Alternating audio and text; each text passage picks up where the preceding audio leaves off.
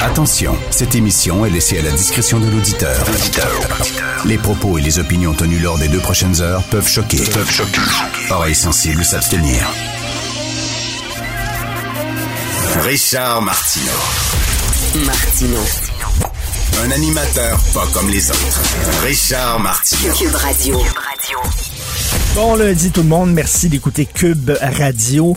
J'espère que notre liste d'invités qu'on veut recevoir aujourd'hui à l'émission va être approuvée par le comité de la bien-pensance. On attend, on attend des nouvelles, on a envoyé nos listes d'invités, on espère qu'ils vont être approuvés. Comme ça, je vais pouvoir les interviewer au cours des prochaines minutes. Non, on n'est pas rendu là, mais ça s'en vient.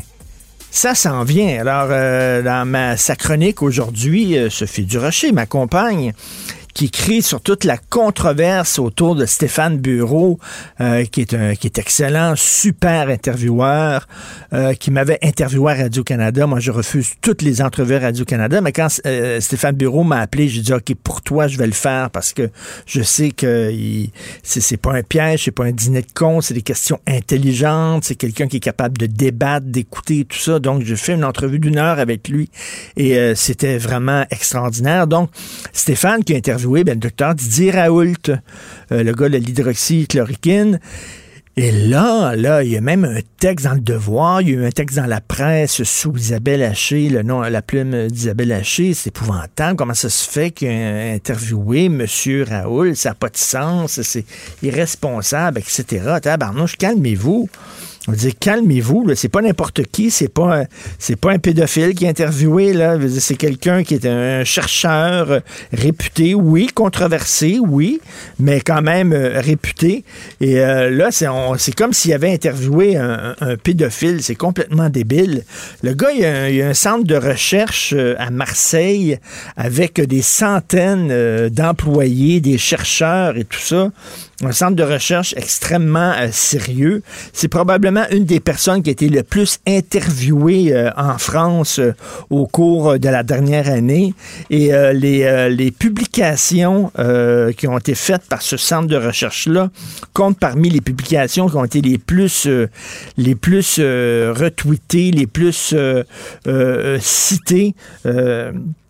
Comme écrit Sophie ce matin, le- euh, Didier Raoult, qui est directeur de l'Institut hospitalo-universitaire méditerranéen en infection à Marseille. Il figure en première position des chercheurs européens dont les publications ont été les plus citées par la communauté scientifique internationale dans le domaine des maladies infectieuses. Puis là, il y a des gens qui disent c'est épouvantable. Recevoir quelqu'un comme ça à Radio-Canada, puis Penelope McQuaid était dans tous ses émois là, en disant Mais voyons donc, comment ça tu le reçois? C'est bien bizarre. Attends une minute, va-tu falloir maintenant avoir comme le feu vert d'une instance qui va nous dire lui, tu as le droit de l'interviewer, lui, tu n'as pas le droit de l'interviewer? Ça veut dire, euh, peut-être on n'est pas d'accord avec, peut-être qu'on trouve bizarre euh, Dr Raoul, mais il y a des choses à dire. Euh, Amir Kadir le citait souvent. Amir Kadir était un grand défenseur de l'hydroxychloroquine. Euh, souvent, il a donné des entrevues ici à Cube Radio. Il parlait de Didier Raoul. D'ailleurs, je crois, euh, corrigez-moi si je me trompe, mais je crois qu'il était même allé visiter euh, les laboratoires de M. Raoul. Il a discuté avec lui. Il le connaît. Donc, c'est pas un coucou. Mais parce qu'il a les cheveux longs, parce qu'il a une bague avec une tête de mort, là, il est comme particulier. Mais euh, à la fin des francs-tireurs, parce qu'au début, quand les francs-tireurs, on, a commencé à, Télé-Québec, c'était Mario Clément qui était directeur de la pro- programmation. Mario Clément était quelqu'un qui avait peur de, de, personne. C'était quelqu'un qui a, il avait pas froid aux yeux. Euh, il aimait brasser la cabane. Euh, il aimait ça, créer de la chicane, de la controverse, tout ça. Donc, il nous donnait totalement le feu vert. Mais euh, aux dernières années, quand il y a eu le virage de Télé-Québec où ça s'en venait télé-woke, en regardant un peu Télé-Québec aujourd'hui, c'est très télé-woke, c'est très à gauche. Il fallait faire approuver tous nos invités. On n'est absolument pas habitué à ça, mais il y avait une instance en haut qui dit non. Fallait quelques jours à l'avance, on disait ben, on aimerait ça recevoir tel, tel, tel, puis on envoyait ça en haut, puis on se faisait dire non, pas lui. Alors lui, oui, mais pas lui. Pourquoi? Ça rentrait pas dans la politique officielle, euh, je sais pas, de Télé-Québec. Il y a des gens qui étaient acceptables, des gens qui étaient pas acceptables. Je me souviens, euh, on avait euh, invité, j'avais même fait l'entrevue, j'avais fait l'entrevue au complet, deux heures avec lui. Et après ça, on faisait du une heure et demie. Après ça, on faisait un montage et tout ça. Mais c'était un, c'était un, militant gay, un militant des droits des gays aux Pays-Bas. Et c'est un gars qui était très à gauche et qui militait depuis plusieurs années pour les droits des homosexuels aux Pays-Bas et qui me disait qu'il y avait soudainement une résurgence, une remontée des actes contre les gays, contre les lesbiennes euh, aux Pays-Bas, euh, et, que ça était, c'était, on pouvait tracer un parallèle avec euh, soudainement l'arrivée massive aux Pays-Bas d'immigrants musulmans. Puis lui il disait, ben, dans leur culture, c'est très mal vu d'être gay. Et plus on fait entrer des gens d'une certaine région, d'une certaine religion aux Pays-Bas, ben, plus on voit qu'il y a une recrudescence des attaques contre les gays. Et c'est ça qu'il me disait. Et euh, je trouvais ça intéressant. Et on me dit, on a fait l'entrevue, tout ça, puis l'entrevue a été visionnée par les boss de Québec, puis on dit non, euh, euh, ça ne passera pas. Pourquoi? Le gars, il donne des entrevues partout. C'est un militant de gauche euh, pour les droits des gays? Non, ce qu'il disait n'est pas acceptable. Donc, les invités, euh, eux autres n'ont pas le droit de parler. Après ça, on dit, euh, on exagère. Hein. Mathieu Bocoté, il exagère l'influence des woke, puis exagère la censure dans les médias, puis exagère... Non, non. Non, non, ça, ça existe, des, la censure dans les universités, la censure dans certains médias, etc., ça existe. Donc, bref, euh, là, il est dans une tourmente euh, parce qu'il a donné le micro à, quelqu'un de la communauté scientifique, quand même, faut le faire.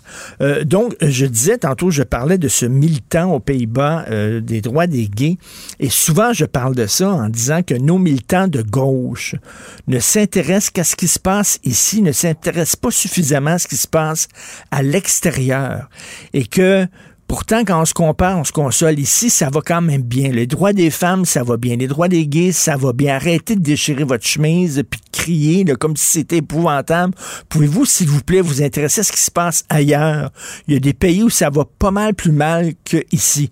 Et aujourd'hui, dans le Devoir, page A7, il y a une militante des droits des gays et des lesbiennes un Maïka Sondarji qui crie, pas dit là, là, il faut la lutte, là, c'est euh, les pays africains, en Ouganda, au Cameroun, etc. Il y a une flambée d'attaques contre les gays euh, dans ces pays-là. Est-ce que nos euh, militants à nous peuvent s'intéresser à ce qui se passe là-bas? Est-ce qu'ils peuvent, au lieu de tout le temps déchirer leur chemise contre le Canada, puis le Québec, puis les États-Unis, puis tout ça, où ça va quand même relativement bien, les droits des gays, peut-on, s'il vous plaît, se tourner vers ces pays-là. Hein? Et je le dis tout le temps, nos féministes, là, vous êtes où quand c'est le temps de défendre les femmes en Iran? Vous êtes où nulle part? Quand c'est le temps de défendre les femmes en Arabie Saoudite, vous êtes où nulle part? Alors, euh, et elle a dit, ben là, c'est en Afrique, il va falloir à un moment donné, là, euh, puis euh, les, regardez, les musulmans ici, l'ont dit, ah, l'islamophobie, puis ça. L'islamophobie? En Chine, on parque les musulmans dans des camps de concentration. Vous êtes où, les militaires ici? Est-ce que vous dénoncez le gouvernement chinois? Non. Non, absolument pas. Les Greta Thunberg de ce monde, est-ce qu'ils dénoncent la pollution en Chine? Non. Ils dénoncent la pollution en Occident. C'est tout le temps la même affaire. On vise tout le temps l'Occident. Ce serait le fun un peu que notre gauche euh, arrête de se regarder le nombril et voit que sur la Terre, il y a des pays où ça va pas mal plus mal qu'ici et qu'ils ont besoin de notre aide. Vous écoutez Martineau. Martineau, il n'y a pas le temps pour la controverse. Il a jamais coulé l'eau sous les ponts. C'est lui qui la verse. Vous écoutez Martineau. Cube, Radio. Le, commentaire de Félix Séguin, un journaliste d'enquête pas comme les autres. Hey Félix, le party était pogné au vieux port.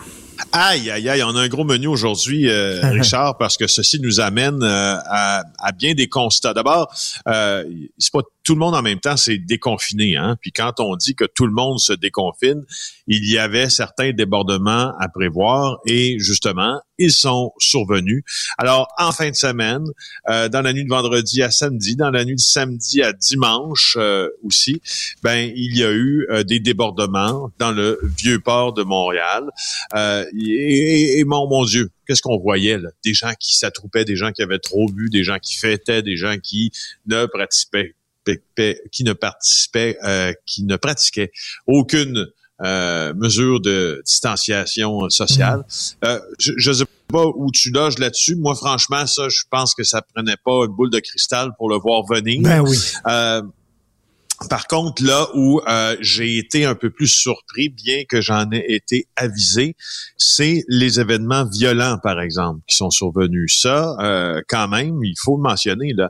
Dans la nuit d'abord, euh, de vendredi à samedi, il y a une jeune fille qui se trouvait au mauvais endroit au mauvais moment, qui a été atteinte à un pied par un projectile d'arme à feu, donc une balle perdue, lors d'une altercation entre deux groupes euh, différents. Là, il y a eu une fusillade aussi dans la nuit d'hier à aujourd'hui.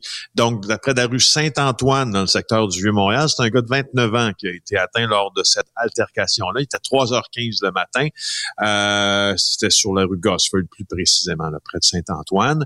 Alors, il y avait un homme qui était atteint au bas du corps à l'arrivée des policiers. Il était conscient quand il a été amené à l'hôpital. Alors, quatre arrestations. Celle de deux hommes de 25 ans, un homme de 36 ans et la victime aussi qui a été arrêtée parce qu'elle est aussi considérée comme suspecte dans cette affaire. On a trouvé des douilles de, de, soit de pistolet ou de revolver. on ne connaît pas l'arme exacte, mais un peu partout sur la rue Saint-Louis. On a saisi une arme à feu aussi. Donc là, euh, je te fais un peu de descriptif des événements pour hmm. te ramener à ce qui m'avait été dit vendredi. Il y a des sources qui ont communiqué avec notre bureau d'enquête qui ont dit attention, en fin de semaine, ça risque de brasser dans le euh, petit monde ou le vaste monde, dépendamment d'où tu loges, du crime organisé, et c'est arrivé. Pourquoi? Parce que, faut dire une affaire, hein? quand le Québec se déconfine, c'est tout le monde qui se déconfine.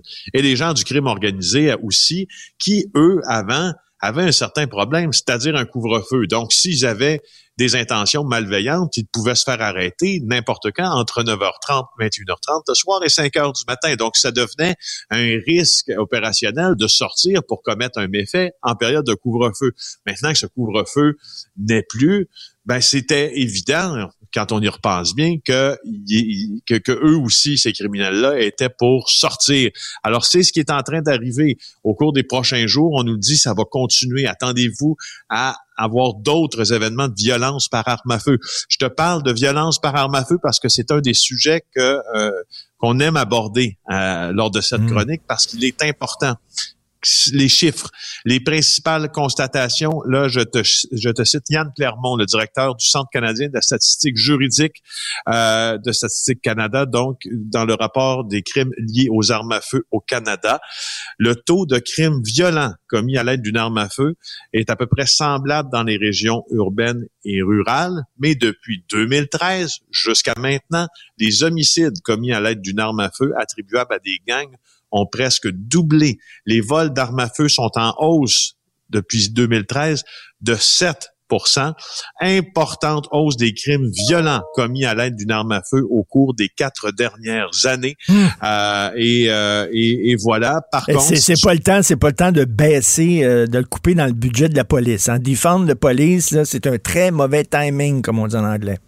Ben, en tout cas, pour ce qui est des armes à feu, euh, c'est à n'en pas douter là. Puis bon, la, question du, euh, du refinancement de la police, euh, ça peut prendre, ça peut prendre différentes expressions, mais si on, c'est probablement que tout le monde sera d'accord pour dire que l'une des principales tâches de la police, c'est de sortir les éléments criminels de la rue et de sortir aussi l'arme par laquelle ils commettent ces crimes-là.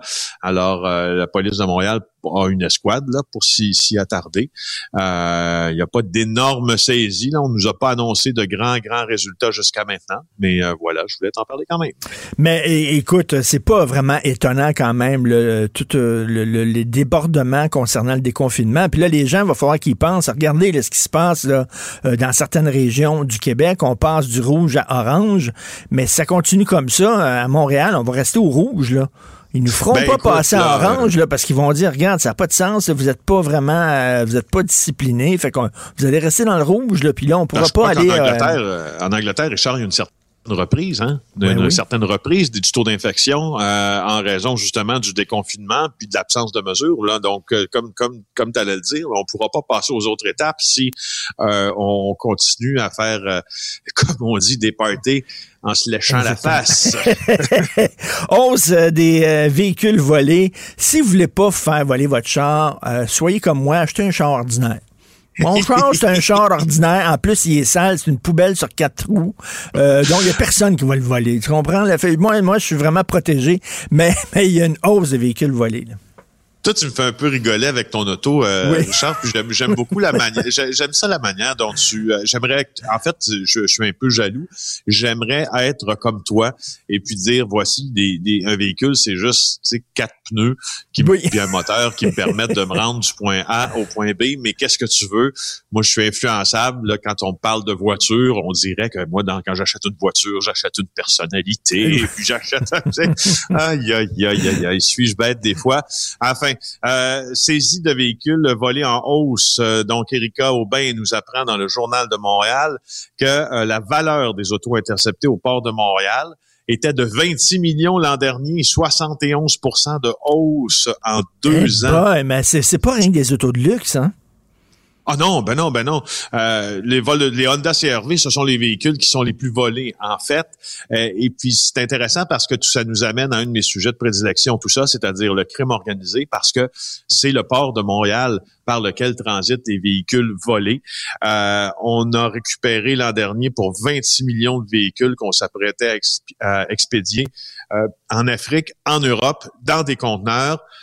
C'est quand même pas mal, hein? C'est quand même pas mal euh, des véhicules qui partent à l'étranger. Puis c'est là où c'est intéressant parce que laisse-moi t'annoncer quelque chose.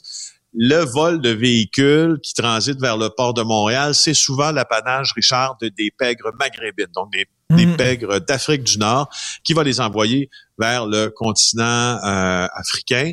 Ce n'est pas rare que tu te promènes. ah, D'ailleurs, j'en avais vu il y a en 2018, je pense, euh, 2019, euh, mais j'en avais vu à euh, à Bobo Dioulasso, au, Ah oui. au Burkina Faso. J'avais vu un véhicule avec une plaque du Québec. oui. Alors, oui, puis si tu te rappelles, en Syrie, lorsque euh, l'État islamique instaurait son, tentait d'instaurer son califat, on avait vu aussi des véhicules, un véhicule, je crois, avec une plaque du Québec. Donc, bref, ils sont exportés mais, mais. Félix, Félix, ils rentrent dans leur argent parce que je m'excuse, mais mettre un auto là, du Québec dans un container, là, puis envoyer ça par bateau en Afrique, ça doit quand même coûter cher. Ouais, mais non, mais c'est, inquiète-toi pas, le crime organisé fait rien pour rien. Alors oui, ils rentrent dans leur argent, mon cher. Ils rentrent dans leur argent, donc ils envoient ça euh, là-bas, puis euh, il y a nos autos qui se retrouvent là-bas. En tout cas, c'est pas le cas de mon auto. Moi, c'est j'ai vraiment l'auto de Colombo. Je sais pas si tu te souviens des films de Colombo. À un moment donné, tu voyais son char, là. Ça ressemblait à son imperméable froissé. Écoute, Denis Coderre qui refuse d'expliquer pourquoi il textait au volant rapidement. Ben oui, en 15 secondes, hein, c'est pas un, c'est pas un grand débat électoral. Là. On voit Denis Coderre dans une dans le journal là, euh, Francis Pilon là, qui, euh, qui publie une photo. Denis Coderre qui texte au volant. Il a décidé de pas commenter. Puis il y a Valérie Plante qui a été filmée, elle, en photographiée là, en, en- en- sur une terrasse en infraction aux règles sanitaires. Alors, tu sais, c'est pas c'est pas le grand débat de l'élection, mais je voulais juste vous dire que ça existait si vous allez Ben sur le oui, ils, ils sont, ils, sont comme nous, ils sont pas parfaits malheureusement. Merci Félix, on se reparle demain. Félix Séguin, bureau d'enquête. d'enquête. Au revoir. Pour une écoute en tout temps, ce commentaire de Félix Séguin est maintenant disponible dans la section balado de l'application et du site cube.radio. Tout comme sa série balado Narcos PQ, qui dresse un portrait de l'industrie criminelle à travers des entrevues avec de vrais narcotrafiquants. Cube Radio. Cube Radio. En direct à LCN. Salut Richard. Salut Jean-François. Avant de parler, j'aimerais dire quelques mots. Écoute, euh, Valérie Plante et Denis Coderre qui ont été pincés sur le fait, les deux. Hein. Valérie Plante qui ne respectait pas les consignes sanitaires sur une terrasse. Monsieur Coderre qui semblait texter au volant. La différence, c'est que Madame Plante s'est excusée et Monsieur Coderre ne refuse de parler aux journalistes. C'est pas excusé. Ouais. Donc, Monsieur Coderre qui dit qu'il a changé. Il a peut-être changé physiquement, effectivement, il a perdu du poids, faut lui donner ça. Mais l'idée qu'on avait de M. Coderre, c'est qu'il était assez arrogant. Et je sais pas s'il a changé tant que ça, par exemple, finalement. là. il refuse totalement de s'excuser. Au point de vue relations publiques, c'est pas l'idée du siècle, mettons. Ouais, tout ce qu'on a dit, c'est euh, Denis Coderre ne texte pas au volant. C'est la seule réponse qu'on a eue. Et pourtant, il a l'air d'être sur un quelconque appareil. Tout à fait. Donc, supposons qu'il a changé. On verra bien. Hey, euh, Richard, je t'ai vu avec Sophie sur une terrasse en fin de semaine, en photo. Euh, euh, T'en as profité. C'est bien, il fallait en profiter en fin de semaine. Déconfiner de façon prudente, est-ce que c'est possible? Ben c'est très difficile hein, parce que on, le dit moi ce qui s'est passé entre autres au vieux port ça ne ça ne me surprend absolument pas parce qu'il y a un double message. D'un côté on nous dit on va déconfiner, écoutez voici le plan éventuellement à toutes les deux semaines on va ouvrir puis tout ça puis bon même au mm. mois de mois d'août on n'aura plus de masque. Le, message que les gens reçoivent c'est que si derrière nous c'est fini, party time, on nous dit de profiter du beau temps. D'un autre côté on nous dit d'être prudent et j'ai écrit là ce week-end. Tu sais, quand tu es en avion puis t'atterris, là, euh, l'avion va très, très rapidement puis euh, ça va vers la piste d'atterrissage. Une fois que l'avion touche la piste d'atterrissage, là, il y a des inverseurs de poussée qui fait qu'il y a un frein. Et là, tu vas à deux vitesses en même temps. Ton corps sait pas s'il doit s'en aller sur le siège d'en avant ou s'enfoncer sur ton siège à toi, tu sais. que c'est ce qu'on demande un peu, là. C'est comme, là, les deux, deux mouvements en même temps. Donc, euh, profitez, mais en même temps, retenez-vous c'est pas évident. Écoute, moi, je pense que la réponse à ça, c'est peut-être pas des contraventions, c'est peut-être pas des arrestations. La réponse à ça, c'est la vaccination. Il faut vraiment se faire vacciner rapidement, au plus sacrant les deux doses, pour qu'on soit vraiment protégé. Euh, parce que je pense que ça va être extrêmement difficile de dire aux gens, écoutez, profitez du beau temps, mais faites attention aux consignes sanitaires, etc. C'est comme deux messages contradictoires. C'est pas évident de la part ça, du prenez gouvernement. votre temps, mais faites ça vite. C'est ça, exactement. Avancez par en arrière. C'est comme une révolution tranquille. Le Parti progressiste conservateur. C'est comme, euh, c'est comme on, s'en va où exactement? Là? Donc, c'est un peu mêlant. faut se faire vacciner. Et, là, là, actuellement, là, il y a des régions qui passent à l'orange. Les Montréalais, là, si on continue comme ça, là, ils vont dire, ben, vous passerez pas en orange. Vous allez rester dans le mhm. rouge. Ça veut vous dire, c'est, mhm. quoi ça? Ça veut dire que les gens mois à Longueuil vont pouvoir manger du popcorn, puis les gens mois à Montréal, on ne pourra pas manger de popcorn. C'est ça que ça veut dire. On revient au popcorn tout le temps. Là. Donc, on se rappelle. oui. On se rappelle de ton exemple de la semaine passée, effectivement. Mais tu parlais de vaccination. On va en savoir plus cette semaine. Euh, on doit nous présenter un nouveau calendrier de vaccination avec des dates qui vont ah. être plus rapprochées. On a bien hâte. Ah, moi, j'ai tellement hâte d'avoir ma deuxième dose. C'est sûr que vraiment, ça va être une, grande date quand la, majorité des gens vont avoir deux doses. Donc, il faut continuer dans la vaccination si vous voulez continuer d'avoir du fun sur les terrasses. Justement, Richard, euh, parlant de personnes qui ont eu les deux doses, des personnes âgées, des personnes dans les CHSLD, dans les RPA, euh, ils sont vaccinés deux doses, donc ils sont protégés. Et tu te poses la question, pourquoi est-ce qu'ils peuvent pas faire des activités de groupe? Écoute, je suis allé voir ma mère hier, qui est dans une résidence pour personnes âgées à Verdun. Une très bonne résidence, mais vraiment bien tenue, mhm. des gens sympathiques, tout ça. Puis elle dit, Richard, tu sais, c'est comme, on a, on a toutes nos deux doses, puis on peut pas aller se rencontrer dans la salle commune pour jouer au bingo, jouer au baseball poche. Mhm. Le baseball poche, demande-moi pas c'est quoi le baseball poche. Elle me parle tout le temps de ça. J'ai joué au baseball. Je pensais qu'il y avait juste moi. Non, écoute, moi, le baseball poche, je pensais que c'était les dernières années des expos, là, quand je jouais au Stade de Montréal. Ça, c'était le baseball poche en tabarnouche, je me dire, là. Ah mais je, pense que c'est pas ça. Mais maman a dit tout le temps, j'ai hâte de jouer au baseball poche. Bon, c'est correct. Et, je, je, lisais dans un texte qui a été publié ces derniers jours, et pas toute seule, il y a plein de résidences pour personnes âgées. Écoute, ils ont 86 ans. Là. Quand tu as 50 ans, là, mettre une année de ta vie en parenthèse, c'est correct, là, mais 86 ans, il t'en reste pas beaucoup d'années. Là. Veut dire, ils iront pas faire le party. Là. Ma mère est pas, est, pas sur l'héroïne. Veut dire, elle, elle, boira pas jusqu'à 3 heures du matin. Là. Ils veulent rien se ramasser ensemble, jouer aux cartes pour bingo. Mhm. Ouh! Puis on leur permet pas ça. À quoi ça sert? Et elle me dit, à quoi ça sert d'avoir les deux vaccins? Je savais pas quoi y répondre, j'avais aucune idée. Alors là, le, Front hmm. de libération des vieux, le FLV. Là, je disais à ma mère, il va falloir mettre des bombes dans les boîtes à mal. Là. veux dire, à un moment donné, il va falloir qu'il se passe de quoi. là. Aujourd'hui, s'il vous plaît, Madame Marguerite Blais, dites-le au moins. Les, gens dans les résidences pour personnes âgées qui ont deux doses, ils peuvent-tu jouer au baseball poche? Puis si elle joue au baseball poche, moi, je vais y aller, je vais aller voir ça, je t'expliquerai c'est quoi. Oui, je veux une démonstration de baseball poche dès que tu vas avoir appris euh, les Ben techniques. écoute, au stade olympique, là, quand j'y allais avec mon père, c'était pas mal du baseball poche, mais en tout cas, on verra tout ça. Donc, écoutez, là, si eux autres peuvent pas se réunir, euh, vraiment, c'est quoi le message qu'on envoie, là? Euh, tu sais, lâcher, faut là, donner- doser, effectivement. Il Ben faut oui. donner un espoir avec, avec le déconfinement, avec la- l'augmentation de la vaccination. Ben oui. On demande d'y aller vite. Ben, faut voir les. Ben, arrêtez de dire, là, si vous faites ça. vacciner, on va vous donner un steak. là. C'est pas ça, là. ils veulent rien jouer ensemble, c'est tout. Hey, Richard, passez une belle journée. Merci, bonne journée tout le monde. Salut. Martino, souvent imité, mais jamais égalé. Vous écoutez Martino, Cube, Radio.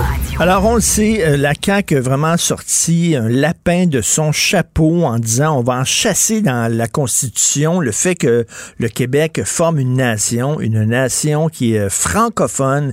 Et là, le Canada anglais en revient pas. Ils sont à bout, ils sont collés au plafond.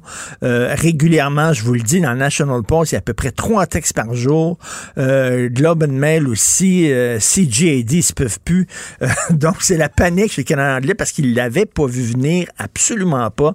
Euh, je, on va parler avec Frédéric Bastien, professeur historien, ex-candidat à la chefferie du PQ, justement sur la réaction du Canada anglais de certains fédéralistes. Bonjour, Frédéric Bastien.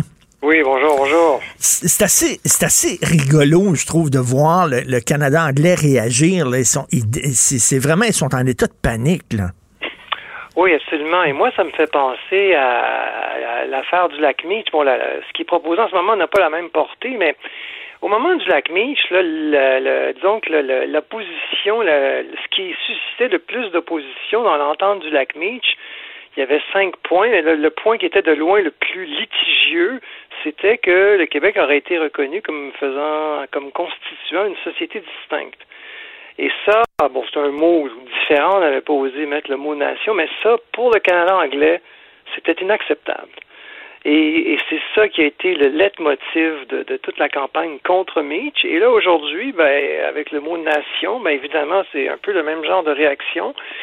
Et euh, ça a commencé lentement comme ça. Au début, Mitch, hein, c'était pas, euh, c'était, il y a eu des commentaires, mais ça a monté, ça a monté, ça a monté, puis on sait comment ça finit. Mais là, j'ai lu dans le National Post, il y avait un, chroniqueur qui écrivait en disant le Québec était la seule province qui a jamais reconnu la Constitution de 1982. Et là, ça va être la seule province qui va nous imposer euh, qui va changer unilatéralement la Constitution, qui va l'imposer à tout le monde. Pourtant, c'est ce qu'il c'est ce qu'il critiquait, c'est qu'on avait imposé au Québec une Constitution. Bref, eux autres en reviennent pas. Mais Frédéric Bastien, moi, ce, que- ce qui me surprend, c'est que comment ça se fait que pendant toutes ces années-là, il y a personne, puis vous êtes un spécialiste de la Constitution, vous n'êtes pas vous êtes pas un juriste, vous n'êtes pas un constitutionnaliste, mais vous suivez, vous connaissez très bien euh, les affaires constitutionnelles. Comment ça se fait qu'au cours de toutes ces années-là, même le PQ avait même pas pensé à ça? Ben, le PQ a fait un changement quand même à la Constitution à l'époque de Lucien Bouchard. Euh, on a aboli les commissions scolaires confessionnelles. Mais après ça, euh, je pense que le PQ était dans l'idée de bon, on fait le référendum et puis euh, nous on pense que de toute façon on veut tous les pouvoirs. Alors euh, c'est un peu ça qui c'est l'option du PQ. Ça avait, puis après ça, les libéraux en fait. Eux, c'était le parti qui s'écrasait, on demandait rien, donc euh, ils étaient tellement terrorisés à l'idée qu'ils pouvaient avoir le moindre remous euh, venant du Canada anglais, échaudé justement par l'échec du lac Meach et celui de Charlottetown. Les libéraux provinciaux ont épousé une politique euh, en disant voilà, nous, on se, on se couche complètement. Et là, il a fallu la CAQ, on va dire, pour avoir un parti avec un peu plus de un peu plus de de de de, de, de revendications, enfin un peu plus d'autonomisme, appelons ça comme ça, un peu plus affirmationniste pour euh, dire voilà, on va procéder unilatéralement. Donc, euh, et là, la grande question, évidemment, c'est est-ce que ça va passer le test des tribunaux et, et qu'est-ce que ça veut dire? C'est ça qu'on ne sait pas. Est-ce que ça a une réelle portée? Ben c'est ça, on, on, on le sait pas. Et même, même vous, selon vous, là, euh, est-ce que ça va être seulement symbolique ou ça va avoir une vraie portée? euh, C'est-à-dire que on- ça va pouvoir maintenant euh, jeter une lumière particulière sur toutes les lois que nous allons adopter au Québec? Bon, moi, à mon avis, ça va avoir une portée euh, essentiellement symbolique, mais encore une fois, tant qu'à tant qu'on n'aura pas un jugement euh, qui aura été plaidé en, utilisant cette clause-là, on ne saura pas. Là. Donc, là où une des parties, un différent constitutionnel ou une des parties, donc le Québec en l'occurrence, va plaider cet article-là quand il sera adopté, on ne le saura pas. Mais, mais, moi, ce que je pense, c'est que, bon, euh, même si même si on suppose que c'est strictement symbolique, ben, les symboles, ça compte en politique. Mm. Alors, euh, alors c'est mieux que rien. Là. On peut pas, on va pas se permettre de dire euh, ça passe, on, on, prend ce qui passe, quoi. Alors, on peut pas. Euh, moi, je pense qu'à mon sens, il faut, il faut prendre ça, puis il faut continuer après, évidemment, parce que moi, je pense que ça va pas être beaucoup, mais mieux vaut ça que rien. Mais là, je disais que le Canada anglais euh, colle au plafond, mais il y a les, fédéralistes québécois aussi qui, euh, certains sont furieux de ça. Donc, André Pratt, par exemple, qui a écrit plusieurs textes sur ce, projet-là, sur le, le volet constitutionnel du projet de loi 96. Oui, c'est ça. Moi, je suis vraiment sidéré de voir que l'ancien sénateur, l'ancien éditorialiste en chef de la presse, André Pratt, ait pris la plume pour, en fait, euh, susciter de l'opposition à cette euh, à cette affaire, au projet de loi 96, au Canada anglais. Alors lui, il fait campagne en ce moment au Canada anglais en disant écoutez, le, Québec n'a pas le droit de procéder unilatéralement, c'est illégitime, c'est pas seulement symbolique, et là, ça va faire de la division, ça va faire euh, de la tempête, de la turbulence, il faut empêcher ça. Alors, ce que, ce que M. Pratt essaie de faire, visiblement, c'est de d'exciter euh, l'opposition au fait québécois dans les rangs euh, au Canada anglais, dans l'espoir, je suppose, que Trudeau, euh, Trudeau qui a été, euh, qui dit bon, qui fait rien. Hein. Trudeau se mouille pas. Il dit nous, c'est correct, on peut vivre avec ça. Ben, en fait, euh, Justin Trudeau, il est pas en train de danser en samba, puis il est pas content, parce qu'à lire les, journaux canadiens anglais, Justin Trudeau, là, il se réjouit de ça absolument pas. C'est que ses conseillers en matière constitutionnelle, ils ont dit ben oui, ils ont le droit. Effectivement, ils ont le droit. Donc lui, il fait rien que reconnaître le fait que le Québec a le droit de faire ça. C'est tout. Oui, c'est ça. Et lui aussi, il euh, faut bien savoir qu'il veut avoir un gouvernement majoritaire à une élection qui va peut-être être bientôt déclenchée de façon prématurée par lui-même. Et évidemment, pour avoir une majorité, il faut que le Bloc québécois perde des sièges. Alors évidemment, Trudeau sait très bien que s'il s'oppose à ce projet de loi-là, il peut oublier l'idée de faire des gains au Québec. C'est aussi simple que ça. Vous savez, c'est incroyable comment est-ce que dès que les Québécois votent pour le Bloc, quand ils enlèvent des votes aux partis, euh, soit conservateurs, soit libéraux, les deux partis de gouvernement, c'est absolument incroyable. Tout, d'un coup, les partis, les partis fédéraux, là, tout d'un coup, on découvre toutes sortes de, d'ouverture face aux faits québécois. Et là, c'est tout à fait le cas en ce moment avec euh, M. Trudeau. Ça avait été le cas avant avec M. Harper, le hmm. déséquilibre fiscal. Alors, euh, c'est quand même tout ça, c'est savoureux d'ironie, tout ça. Mais euh, bref. Et de voir, de voir aussi euh, M. Erin O'Toole qui prend la défense du français dans un, dans un discours passionné, là. Oui, oui, exactement, c'est ça. Alors, euh, ben, tant mieux, là, tant mieux, mais faut pas, c'est pas des convictions fortes, ça, là. C'est ça que, c'est ça que je veux vous dire. Surtout pas Trudeau. En tout cas, ça, c'est particulièrement pas une conviction forte. Mais ces gens-là savent qu'il y a beaucoup de votes à aller chercher, espèrent aller chercher beaucoup de votes au bloc. Et c'est ça qui fait, qui fait qu'ils sont vertueux, vertueux là, envers le Québec tout d'un coup. C'est ça tout d'un coup qui fait qu'il y a une espèce de, de d'ouverture, si on peut dire, comme, comme mais, ça. Mais là, vous parlez d'André Pratt qui s'adresse aux Canadiens anglais et dit que c'est épouvantable que nous changeons unilatéralement la Constitution. Euh, euh, bon, cette Constitution-là de 82 n'a été reconnue par aucun gouvernement au Québec. Même les gouvernements libéraux ne l'ont pas reconnue. Donc, est-ce qu'on n'a pas un devoir, comme Québécois, que nous soyons fédéralistes ou euh, souverainistes, d'appuyer justement le fait que la CAQ a décidé de sortir ce, ce, lapin de son chapeau et d'enchasser dans la Constitution le fait que nous soyons une nation québécoise. C'est assez bizarre de voir André Pratt, qui est un, Québécois qui devrait se réjouir de ça, même si c'est un fédéraliste, de soudainement euh, tenir ses propos-là au Canada anglais. Ben oui, c'est ça. Moi, je suis sidéré parce qu'à mon sens, chaque gain est bon à prendre, indépendamment de toute partisanerie politique. Et là, euh, même si c'est symbolique à la limite, comme je le disais, et là, c'est que André Pratt, lui, euh, sachant très bien évidemment qu'au Québec, euh, il va pas convaincre grand monde, mais là, c'est ça, il, il, essaie de faire, il, il, se tourne vers le Canada anglais, puis il dit opposez-vous à cette proposition, il faut surtout pas que ça aille de l'avant. Et, euh, et, donc, André Pratt travaille en ce moment à essayer de faire en sorte que le Québec ne fasse pas un gain, que le hmm. Québec n'avance pas, que la nation québécoise ne soit pas inscrite dans la Constitution, ne serait-ce que de, de, Et, où, où il a écrit ce texte-là? Ben, il a écrit un texte dans la, la, Gazette qui a été repris dans toutes les la chaîne. Euh, mm. Je pense que c'est la chaîne Mediapost là qui. Euh, enfin, ça fait partie. La Gazette fait partie d'un empire. Euh, avec le National Post, entre autres. Ouais, avec le National Post, mais avec d'autres quotidiens aussi. Et là, le texte a été repris partout au Canada anglais. Et là, évidemment, parce que le fait que ça vienne d'André Pratt, ça, ça, a de la crédibilité, là, c'est sûr. Et là, ça, ça a vraiment eu énormément d'impact, vous savez. Donc, lui, évidemment, en faisant ça, il y a beaucoup plus d'impact qu'un chroniqueur du, National Post qui vit à Calgary, par exemple. Hmm. Mais, mais là, de voir, de voir les Canadiens anglais, ils, se sentent abandonnés. Je lisais des textes en disant, ben là, il n'y a plus personne qui nous défend. Euh, les anglo-québécois en disant, euh, bon, le, Parti libéral du Québec euh, tente de courtiser les francophones parce qu'ils ont appuyé la loi 96, ils l'ont trouvé très bonne. Ils disent, Justin Trudeau, maintenant, qui se met à genoux devant les nationalistes québécois. les, les, conservateurs qui, maintenant, se font les défenseurs de la langue française. Les, donc, les, les, Anglo-Québécois se sentent complètement abandonnés. Oui, ben c'est sûr que les Canadiens anglais du Québec, eux, et, je veux dire, le statu quo leur convient parfaitement, mais on ben comprend. Je veux dire, il y a la moitié des immigrants ou presque qui trans quand il y a une quand il y a un transfert linguistique, quand il y a de l'assimilation qui se fait auprès des, immigrants, mais la moitié d'entre eux vont s'assimiler euh, à la communauté canadienne anglaise du Québec. Ensuite, euh, je veux dire, ils ont des institutions financées de façon euh, complètement hors de proportion à leur poids réel dans la dans la population.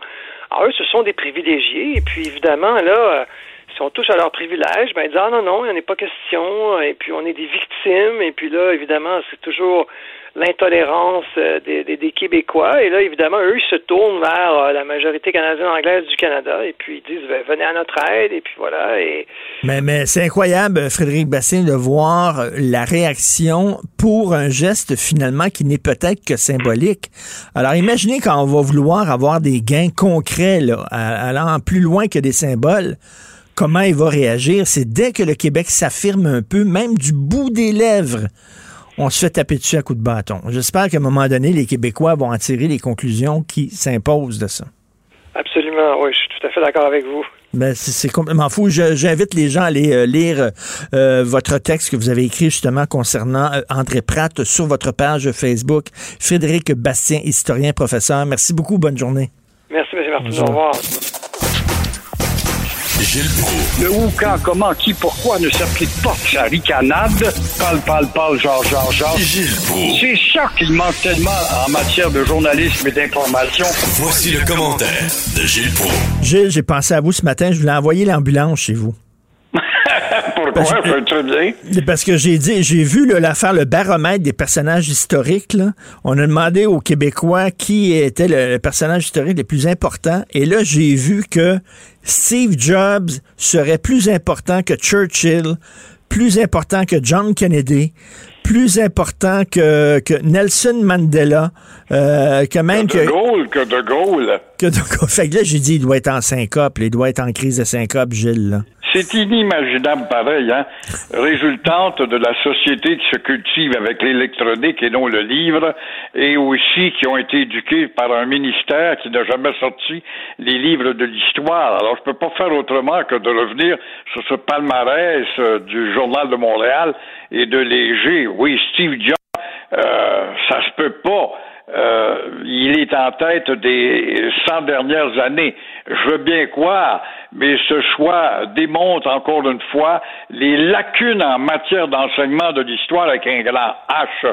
On oublie aussi, euh, je ne sais pas, avant lui, il y a eu Alan Turing, par exemple, qui a hmm. inventé le décrypteur, qui est à l'origine de l'ordinateur et euh, aussi le décrypteur qui va être justement ce qui va débalancer les communications chez les nazis durant la guerre. Euh, faut voir le film justement de Homme d'honneur avec Russell Crowe pour reprendre la vie de Turing, si on veut bien. Que Lady Di dépasse Marie Curie, ça démontre que lorsqu'on parle d'histoire avec un grand H, euh, on va pas très loin dans le temps. Et euh, je ne vois pas Fidel Castro là-dedans. Quoi qu'on pense, surtout que tu as 200 000 Québécois qui vont se prélasser sur les plages de Fidel Castro sans savoir qui est ce gars-là qui a failli nous mener, par personne interposée, bien sûr, à une guerre mondiale entre les deux blocs en 1962, euh, qu'il a subi 38 attentats, qui a passé à travers les crises inimaginables et qui a quand même instruit son peuple au point d'exporter des médecins. Euh, même chose pour euh, Che Guevara, quand les pauvres du monde manifestent partout dans les rues, on sort encore euh, des pancartes de Che Guevara. Il y a des noms. Le général de Gaulle, moi, je trouve ça douloureux de voir. Il est même pas là, il est même pas le 25. Hein? Il est même pas le 25 premiers de Gaulle. Ah, c'est épouvantable, l'ignorance, l'ignorance crasse, crasse. Ce gars-là qui a été condamné à mort, qui a été le héros de deux guerres et qui a été un héros à Verdun, qui a été le seul héros à se battre à donner du fil à retordre aux Allemands lors de l'invasion vers la France et qui va être condamné à mort, qui s'en va à Londres, remonte une armée d'un million de personnes, une fois la guerre terminée, fait conjuguer son pays dans les grands, les quatre grands des forces nucléaires euh, et qui donne du prestige à la France comme ça ne se peut pas et qui devient la deuxième personnalité mondiale pendant dix ans de temps après le président américain dans l'opinion publique et on oublie, on oublie encore une fois. Mais, on, fait partie de la, de la tribu du, de la tête penchée. Vous les voyez, là, les gens qui, qui marchent là, en regardant leur, leur, téléphone cellulaire, qui sont dans les autobus, ils regardent leur téléphone cellulaire, ou même comme Denis Coderre, regarde son téléphone cellulaire dans son char. La tribu des têtes penchées. Cela dit, cela dit, c'est vrai que ça a tout changé quand même. Les ordinateurs personnels, c'est vrai que ça a changé le monde. Ben, il n'y a pas de doute, et parlant de tête penchée, puis il y a Denis Coderre, justement, qui se fait prendre avec les yeux et le nez euh, fixés sur son euh, cellulaire, cette euh, merveilleuse petite invention esclavagiste. Alors là, encore une fois, euh, il y a trois ex-policiers qui sont allés justement avec leurs lunettes et leur loupe d'approche confirmer que c'est bel et bien la photo de euh, Coder qui est en train de regarder son cellulaire au volant alors qu'une mémère curieuse a prouvé que la curiosité est un signe d'intelligence en prenant cette photo qui compromet Coder. Mais même week-end, quelle coïncidence, Madame la ricaneuse, elle aussi parle à deux pouces du nez de la voisine. Comment deux gars qui veulent être des élites d'une ville comme Montréal, ça prouve une chose, c'est que Montréal est une ville de billons, bon Dieu, c'est une ville de, de, de, de quoi. Ça veut être les élites de la ville de Montréal et ne pas savoir au préalable que quand tu es choisi comme un candidat susceptible d'être à la tête de cette ville, euh, tu te dois de A à Z, jour et nuit, surveiller ta personnalité, tes gestes. Alors, tu vas bécoter sur une terrasse en ricanant ou tu fais des textes. Je ne sais pas, peut-être qu'il a envoyé un texte de bonne chance à Mme Valérie Plante. On ne l'a pas vu, le texte, mais quand même, ça te donne une idée mais, mais, de mais, l'impréparation. Et eh oui, puis, puis Gilles, euh, on en commet tous des erreurs, puis les politiciens sont humains comme tout le monde. La, la chose à faire, c'est que quand on se fait pincer, on dit qu'on s'excuse. Ce que fait Madame, Madame Plante, elle dit c'est vrai, j'ai fait une erreur, j'ai commis une erreur, mais, mais euh, euh, Coder veut rien savoir. Rien savoir, il s'excuse pas, rien. Il est quand même arrogant, comme il dit qu'il a changé, mais il est quand même aussi arrogant qu'avant, non? Ça, c'est un élément qui joue contre lui, effectivement, de pas dire j'ai pas de commentaires. Euh, Qu'est-ce qu'il y a de si secret, euh, effectivement. J'ai été tenté parce que mon téléphone a sonné, ça vient de s'éteindre. J'ai vu que c'était un gars important qui m'appelait, puis j'ai mis le nez sur mon cellulaire. Ben on l'a tout fait, là. Les gens comprendraient, on l'a tout fait. Moi, le premier, j'imagine que vous l'avez fait vous aussi, là. Ah oui. Ben oui, donc il n'y a rien qu'à dire oui, je m'excuse, vraiment. Non, il veut rien savoir, il répond pas aux journalistes, rien. C'est pas très bon qu'il fasse attention. Son avance dans les sondages peut être bien aléatoire, ça change vite et on a encore quand même quelques mois avant le mois de novembre qui pourrait rétrécir l'écart entre madame qui, euh, en tout cas, je l'ai vu, Codet, justement, j'ai échangé avec lui vendredi, j'étais au funérailles de Gilles Lupien, lui-même est un amateur de hockey, et puis, euh, en parlant des choses et d'autres, j'ai vu que, j'en parlerai dans ma chronique vendredi, j'ai vu qu'il abordait tous les sujets avec sympathie, mais moi, tu connais mon insistance sur l'identitaire, etc., mais ses répliques sont tellement rapides qu'on ne sait pas s'il est euh, sincère ou vraiment il va acquiescer aux suggestions que tu peux faire. Alors, euh, il est à la recherche de vote, bien sûr. Son avance est là, mais il a mis, en allant dans le sud-ouest de Montréal, justement, euh, que là, le parc de bicyclettes est encore très fort contre lui. Vous, est-ce que vous avez une belle auto? Avez-vous le genre d'auto qui pourrait intéresser des voleurs? Réalisez que j'ai une voiture de 10 ans, une vieille BM, euh, 128 euh, de, de 2011. Elle va être une voiture de collection. Mais oui, le journal nous apprend ce matin que 687 bagnoles, enfin on doit dire des voitures, pas des bagnoles, euh, ont été expédiées vers le port de Montréal pour ensuite prendre le chemin de l'Afrique, où on n'a pas les moyens de se payer une boîte de gomme, mais on va payer double une bagnole. Là, je comprends plus rien là-dedans, là. Et en tête, c'est évident que les voitures chères, on en voit en Russie, il y a une belle pègre qui est là. Mais euh, en tête de liste, les Honda CRV. Alors, il y a une consolation là-dedans, ça va faire moins de tête folle au volant, parce que quand on se fait couper puis on se fait envoyer des, des fingers dans le visage, c'est toujours un gars qui a la casquette à l'envers qui est au volant de Honda. Et là, euh, ce qu'il y a d'intéressant là-dedans, c'est Ville-la-Salle et la Chine, qui ont les quartiers privilégiés. Il y a là un commerce douteux. Alors, ils sont pointés du doigt. Qu'est-ce que ça signifie?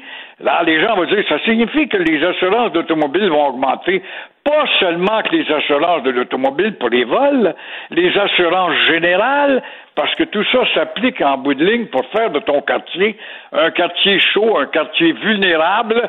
Alors, pour consoler, euh, là, on nous apprend que la police va passer de son mode passif, quoi de nouveau, au mode actif. Ça, j'ai bien hâte de voir ça. Oui, j'ai bien hâte de voir ça, moi aussi, mais en tout cas, là, vraiment une hausse assez spectaculaire des vols d'auto qui sont envoyés, entre autres, beaucoup en Afrique. Merci, bonne journée, on se reparle demain, Gilles. À demain. Joignez-vous à la discussion. Appelez ou textez le 187 Cube Radio 1877 827 2346. Nous savons que depuis quelque temps en France, il y a une flambée d'actes antisémites euh, assez inquiétante. Euh, et là, c'est un peu la même chose au Canada et au Québec.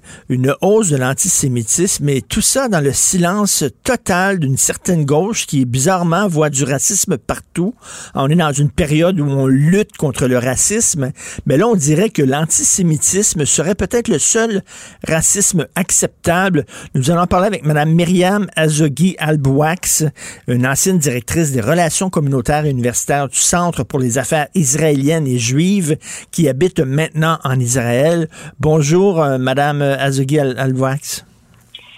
Oui, bonjour. Bonjour, Monsieur Martineau. Bonjour. Alors, je demande, je pose la question, est-ce que l'antisémitisme serait le, seul racisme socialement acceptable? On a vu que le, journal Le Devoir est dans l'eau chaude. Il y a beaucoup de gens qui, qui ont été choqués par une caricature euh, d'Éric Godin qui a été publiée dans Le Devoir où on s'inspirait de la fameuse photo de Derek Chauvin, le, policier qui avait le, le, genou appuyé sur le, sur le cou de, de George Floyd. Là, euh, la personne qui incarnait George Floyd, c'était un Palestinien et euh, la personne qui incarnait euh, le méchant policier oppresseur, c'était un soldat de l'armée israélienne. moi, lorsque j'ai vu cette caricature-là, tout de suite, je me suis dit, oh là là, il y a vraiment un problème. Là. Ça m'a ça mis extrêmement mal à l'aise. Vous avez réagi comment lorsque vous avez vu ce dessin dans le devoir? Bah, écoutez, un peu comme tout le monde, j'étais, j'étais, plus que mal à l'aise. J'étais, euh, j'étais, j'étais dégoûtée. Ouais, voilà, mhm. j'étais dégoûtée parce que euh, euh, le principe, le but des caricatures, c'est de mettre un petit peu mal à l'aise, mais pour que ça, ça débouche sur une réflexion et que ça vienne choquer, que ça vienne heurter, pour qu'on puisse réfléchir. Donc c'est, c'est vraiment le but de la caricature. Si ce n'est que là, le but de la caricature, c'est de faire un parallèle euh, qui non seulement est, est déplacé, honteux, euh, qui va à l'encontre de la de, toutes les vérités euh, historiques, sociales, euh, culturelles, de tout déjà. Et puis en plus, et c'est là où moi ça m'a vraiment euh, fait mal, c'est que dans un contexte où pour la première fois on, voit des choses, moi je, je, vois ça de loin maintenant, mais j'ai toujours euh, mes amis qui sont qui sont encore à, à Montréal euh, euh, et au Québec, donc je vois ça d'un peu de loin, mais quand même, je les entends, je parle avec eux et je suis effarée de ce qui se passe avec cette, cette soudaine flambée. Il n'y a pas d'autre mot parce que c'est vraiment comme un feu qui a pris d'un seul coup euh, de, d'antisémitisme et comme si maintenant c'était complètement ok pour pour les gens de venir lancer des pierres sur sur des juifs ou de vouloir aller attaquer les juifs dans leur dans leur quartier. Alors dans ce contexte-là, en plus de ça, cette caricature, elle vient encore plus euh, euh, mettre le feu, le feu aux poudres, parce que voilà, le, le, le juif, c'est-à-dire celui qui va être en soutien à la population euh, d'Israël et pas un gouvernement. Il va falloir le répéter je ne sais pas combien de fois que euh, ceux qui soutiennent Israël ou ceux qui manifestent pour la population d'Israël ne manifestaient certainement pas pour euh, le, le, le, le, le, Premier ministre. Alors à ce moment-là, c'est des gens qui soutiennent des gens aussi répugnant. Enfin, je veux dire, il n'y a pas de mots assez assez fort pour dire le, le, le geste, euh, l'histoire à laquelle ça nous renvoie de ce de ce de ce policier qui a qui a écrasé comme ça dans les pires conditions euh, simplement parce que parce qu'il était noir. Alors ça nous ça nous met en ça nous met en parallèle avec ça. Donc, qu'est-ce que ça veut dire Ça veut dire celui qui soutient, celui qui a le genou sur euh, le Palestinien, c'est le même que celui qui soutient le flic qui a euh, écrasé euh, George Floyd. C'est ça un petit peu le parallèle dans un contexte où il y a des gens qui se disent que c'est ça va, c'est correct de prendre sa voiture et d'aller dire on va aller chercher les Juifs à Côte-Saint-Luc parce qu'il y a des Juifs qui habitent là. Je veux dire, il y a, y, a, y a une responsabilité, il y a une responsabilité et que la caricature elle choque. Évidemment, c'est le but, mais qu'elle vienne euh, dans ces conditions-là euh, relayer un message qui est, faux, qui est, qui abject et qui va en plus porter atteinte à la sécurité des gens. Je veux dire, là, on n'est pas dans une histoire de, on, on est, on est choqué par rapport à une caricature parce que ça vient heurter nos croyances.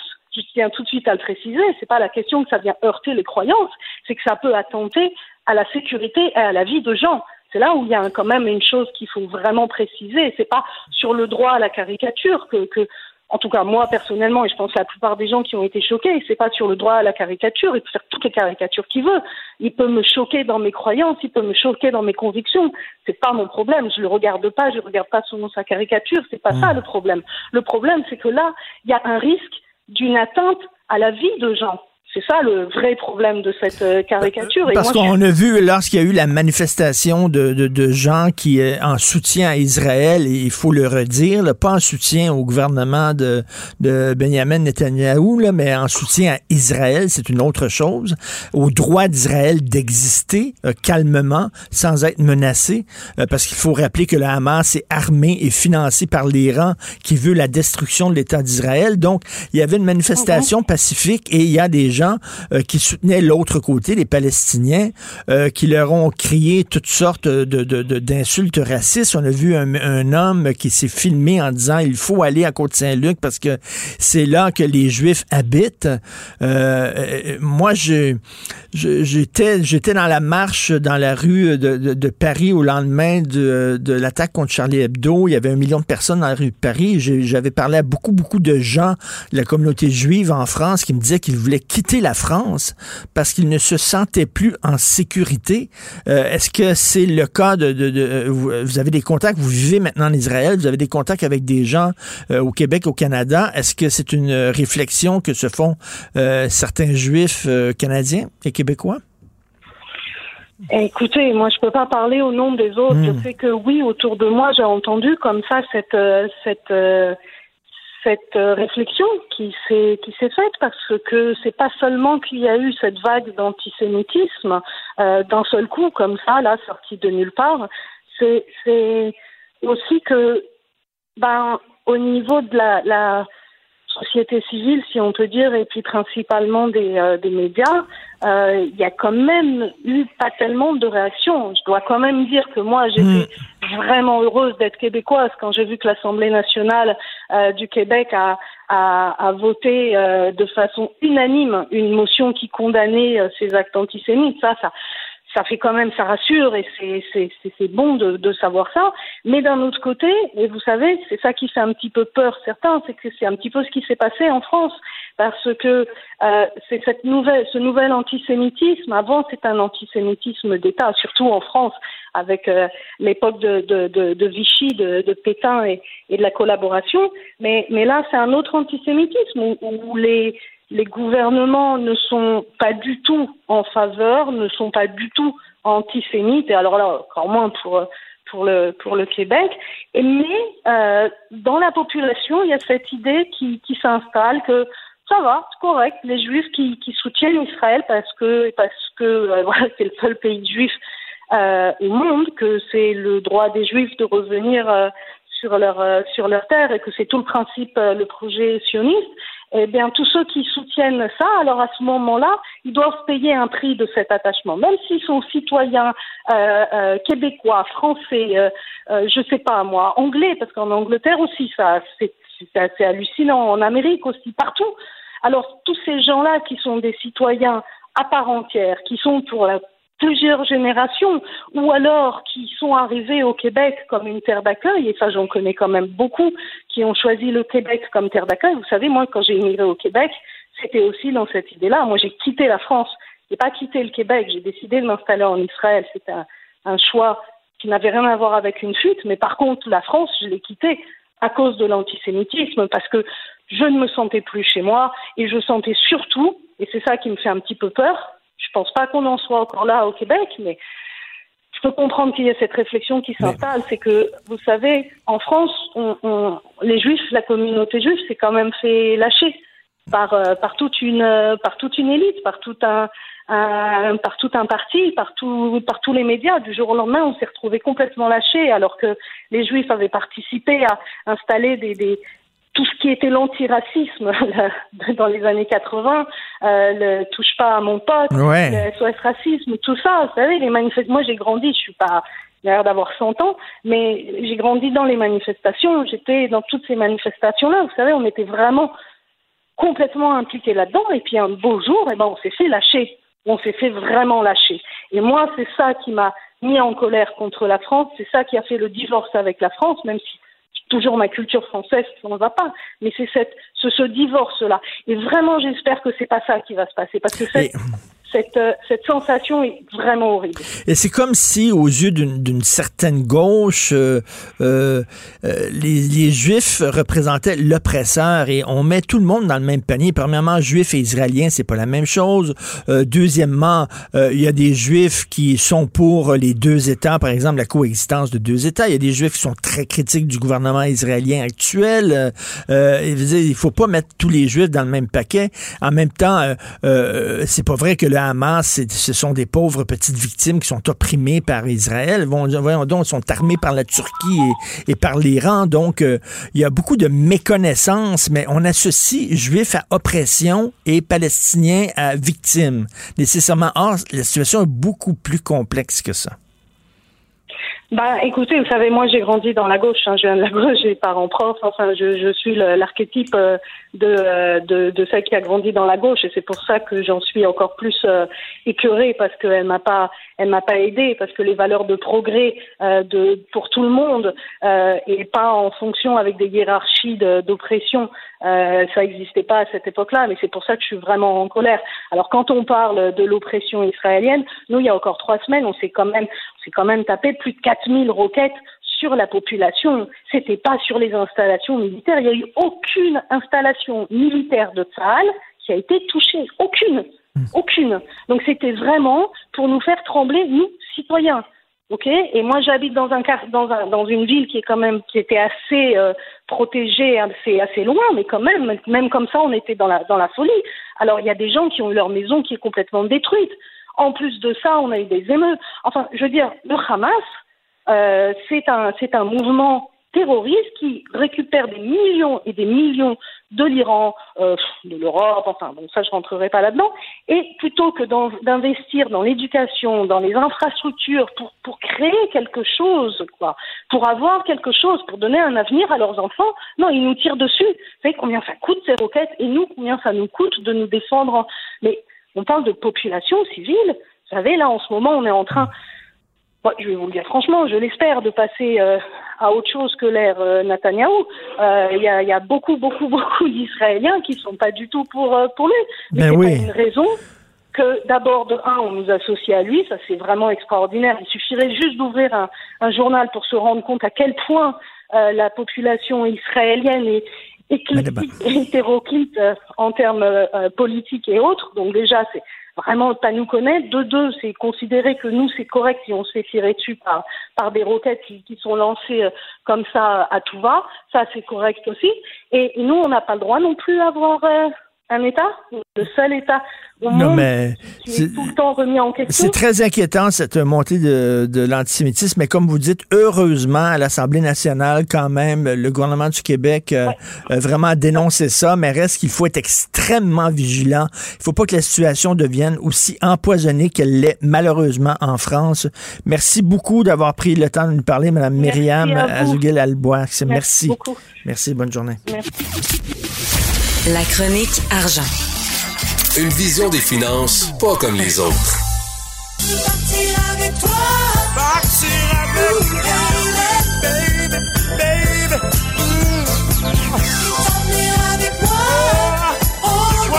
Euh, quand est-ce qu'on va pouvoir partir loin d'ici, Yves? Oui, euh, écoute, ce matin, euh, l'industrie touristique du Québec lance sa nouvelle campagne publicitaire de Bonjour Québec. Là. Et la trame sonore, ça va être celle de Boule Noire. Ah ouais. Donc, euh, ouais. L'industrie a mis une reprise là, en utilisant l'icône de disco du Québec des années 70 qui été enregistrée par le groupe euh, euh, Hologramme et les Louanges. Donc, c'est une campagne de 26 millions, de, 29 millions de dollars qui va se dérouler sur deux ans. Et l'objectif est clair, c'est d'attirer les Québécois dans toutes les régions du Québec parce que, bon, sais, on veut pas que tout le monde soit en, Gaspésie. Donc, il y a d'autres régions au Québec euh, qui ne sont pas connues. Donc, ils veulent faire en sorte de faire connaître toutes les différentes destinations du Québec. Et tu sais très bien là, que, compte tenu qu'on peut très peu voyager euh, à, l'extérieur, la bataille, il y a une grosse bataille qui va se mener pour gagner les touristes québécois dans les régions. Là. Écoute, il y a 22 régions touristiques au Québec qui vont essayer de s'attirer de la clientèle.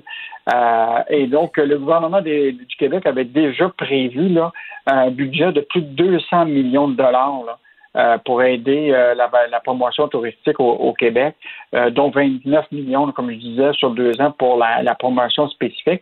Mais chacune des régions va avoir des stratégies différentes. Tu sais, Lac-Saint-Jean va mettre l'emphase sur la diversité de la région, la nature, le territoire mmh. inou, la gastronomie. la Côte-Nord va favoriser beaucoup le, le road trip de ta vie. Parce que les Québécois là, vont utiliser beaucoup leur voiture cette année. Donc, ils ont l'intention de se promener au Québec. Euh, et c'est vraiment fascinant parce que euh, la, pub, puis euh, tu, la regarderas, on l'a mis sur le site web du journal, met beaucoup l'emphase sur le plein air. Les jeunes veulent se promener, faire de la randonnée. donc, moi, je regardais déjà autour de moi, les gens discutent déjà, qu'est-ce que tu vas faire cet été? Et la majorité des gens ont ils vont vraiment voyager au Québec. Ils n'ont pas l'intention encore d'aller à, à l'extérieur. Écoute, moi, je, je, suis encore optimiste. Je me dis encore que je vais pouvoir voyager en Europe euh, vers la mi-juillet, fin juillet, début août. Entre, je sais pas, on verra. Là. Je suis encore optimiste, mais je le dis, voyager au Québec, c'est très correct aussi. Et là, les régions, en fait, les différentes régions du Québec vont se faire compétition les unes les autres pour attirer le monde. Oui, ben c'est clair. Puis euh, il faut quand même pas oublier là, que euh, tu sais, c'est sûr que ces, ces gens-là font une, grande partie de, de leur argent, là, souvent sur, la, ce qu'on appelle la fameuse taxe de 3% oui. des Ça fait que plus que tu as de nuitées, tu comprends-tu, plus que tu vas profiter de, de, de la manne. Euh, donc, tout le monde se, se, lance dans des campagnes. Euh, même déjà, je, je, regarde ce qui a été fait par le maire de Québec qui donne déjà des cartes cadeaux de 75 je vais faire ça à ceux qui vont venir à, Québec. Euh, écoute, l'offensive, elle va être importante pour aller attirer euh, les, Québécois. Et je te rappellerai quand même qu'avec la pandémie, toutes les régions là, ont connu euh, des, des, des, des, pertes énormes depuis le, début de cette pandémie-là. Donc, je pense que ça va être une, bonne affaire de renouer avec notre, notre Québec. Puis, c'est sûr que ceux qui l'ont déjà voyagé, mais il y a encore des bonnes places. Écoute, il paraît que la, je te dis ça, mais nous, on le dit dans le journal ce matin, mais le secret caché cette année, c'est peut-être la BTB Témiscamingue. Ah oui? Donc, oui, là, c'est devenu... Sais, ils ont quand même deux parcs nationaux, euh, puis euh. Puis c'est vraiment des circuits de, de, de, plein air. Tu peux découvrir tout le secteur minier à découvrir. C'est le royaume de la, la pourvoirie. Euh, il, faut, le rappeler, il faut le rappeler. J'espère que les gens vont se conduire de façon civile. Hein, on avait vu l'été passé les gens qui laissaient leurs déchets sur le bord des plages et tout ça. Là. Ah. Ça n'a pas de maudit bon sens. Ils sont contents de nous recevoir en région, mais ils voudraient qu'on fasse attention aussi à leur région. Là. À un moment donné, pas de se comporter comme des Christie de sauvages. Et en terminant, sondage léger, que comptent faire les consommateurs lorsque les restrictions euh, seront levées? Écoute, c'est un sondage qui tombe à, point avec ce qu'on est en train de parler. Là. Les Canadiens sont probablement différents de nous autres. Là. Écoute, plus de 76% des Canadiens interrogés indiquent que ce que ça leur donne le goût, la pandémie, c'est de reprendre le plein air. Les deux tiers estiment qu'ils vont redécouvrir le, plaisir de voyager ici. Euh, puis ce qui est intéressant encore, c'est que 49% des Canadiens pourraient faire un voyage en voiture cet été, mais les Québécois comparativement au reste du Canada, c'est presque 60% donc, euh, l'utilisation de la voiture, je ne sais pas si tu te rappelles quand tu étais jeune, puis euh, ils nous mettaient tous dans les chambres, nos parents, puis on était entassés. on était cinq dans le tour dans une petite Datsun, pour voyager la Gaspésie. Là. Mais là, mettons qu'on a des voitures un peu plus... Euh, et ce qui est intéressant, c'est que beaucoup de gens qui vont faire probablement des voyages à l'extérieur, ce qu'ils envisagent, qu'une grande majorité, c'est de faire de la randonnée, de la marche, de la course, euh, donc, euh, écoute, on va avoir du monde, des régions en santé, puis peut-être des Québécois plus en santé en faisant des exercices. Ben oui, ben sauf que j'espère qu'ils ne boiront pas trop parce que ça, ça, va les mettre à terre. Merci beaucoup, Yves. Merci, bonne journée. Bonne journée. Ben oui, on le sait. Martino, ça n'a pas de bon sens comme il est bon. Vous écoutez Martino. Cube Radio. Alors, Claude Villeneuve qui est avec nous. Claude, c'est pas vraiment, vraiment surprenant ce qui s'est passé euh, dans le Vieux-Montréal.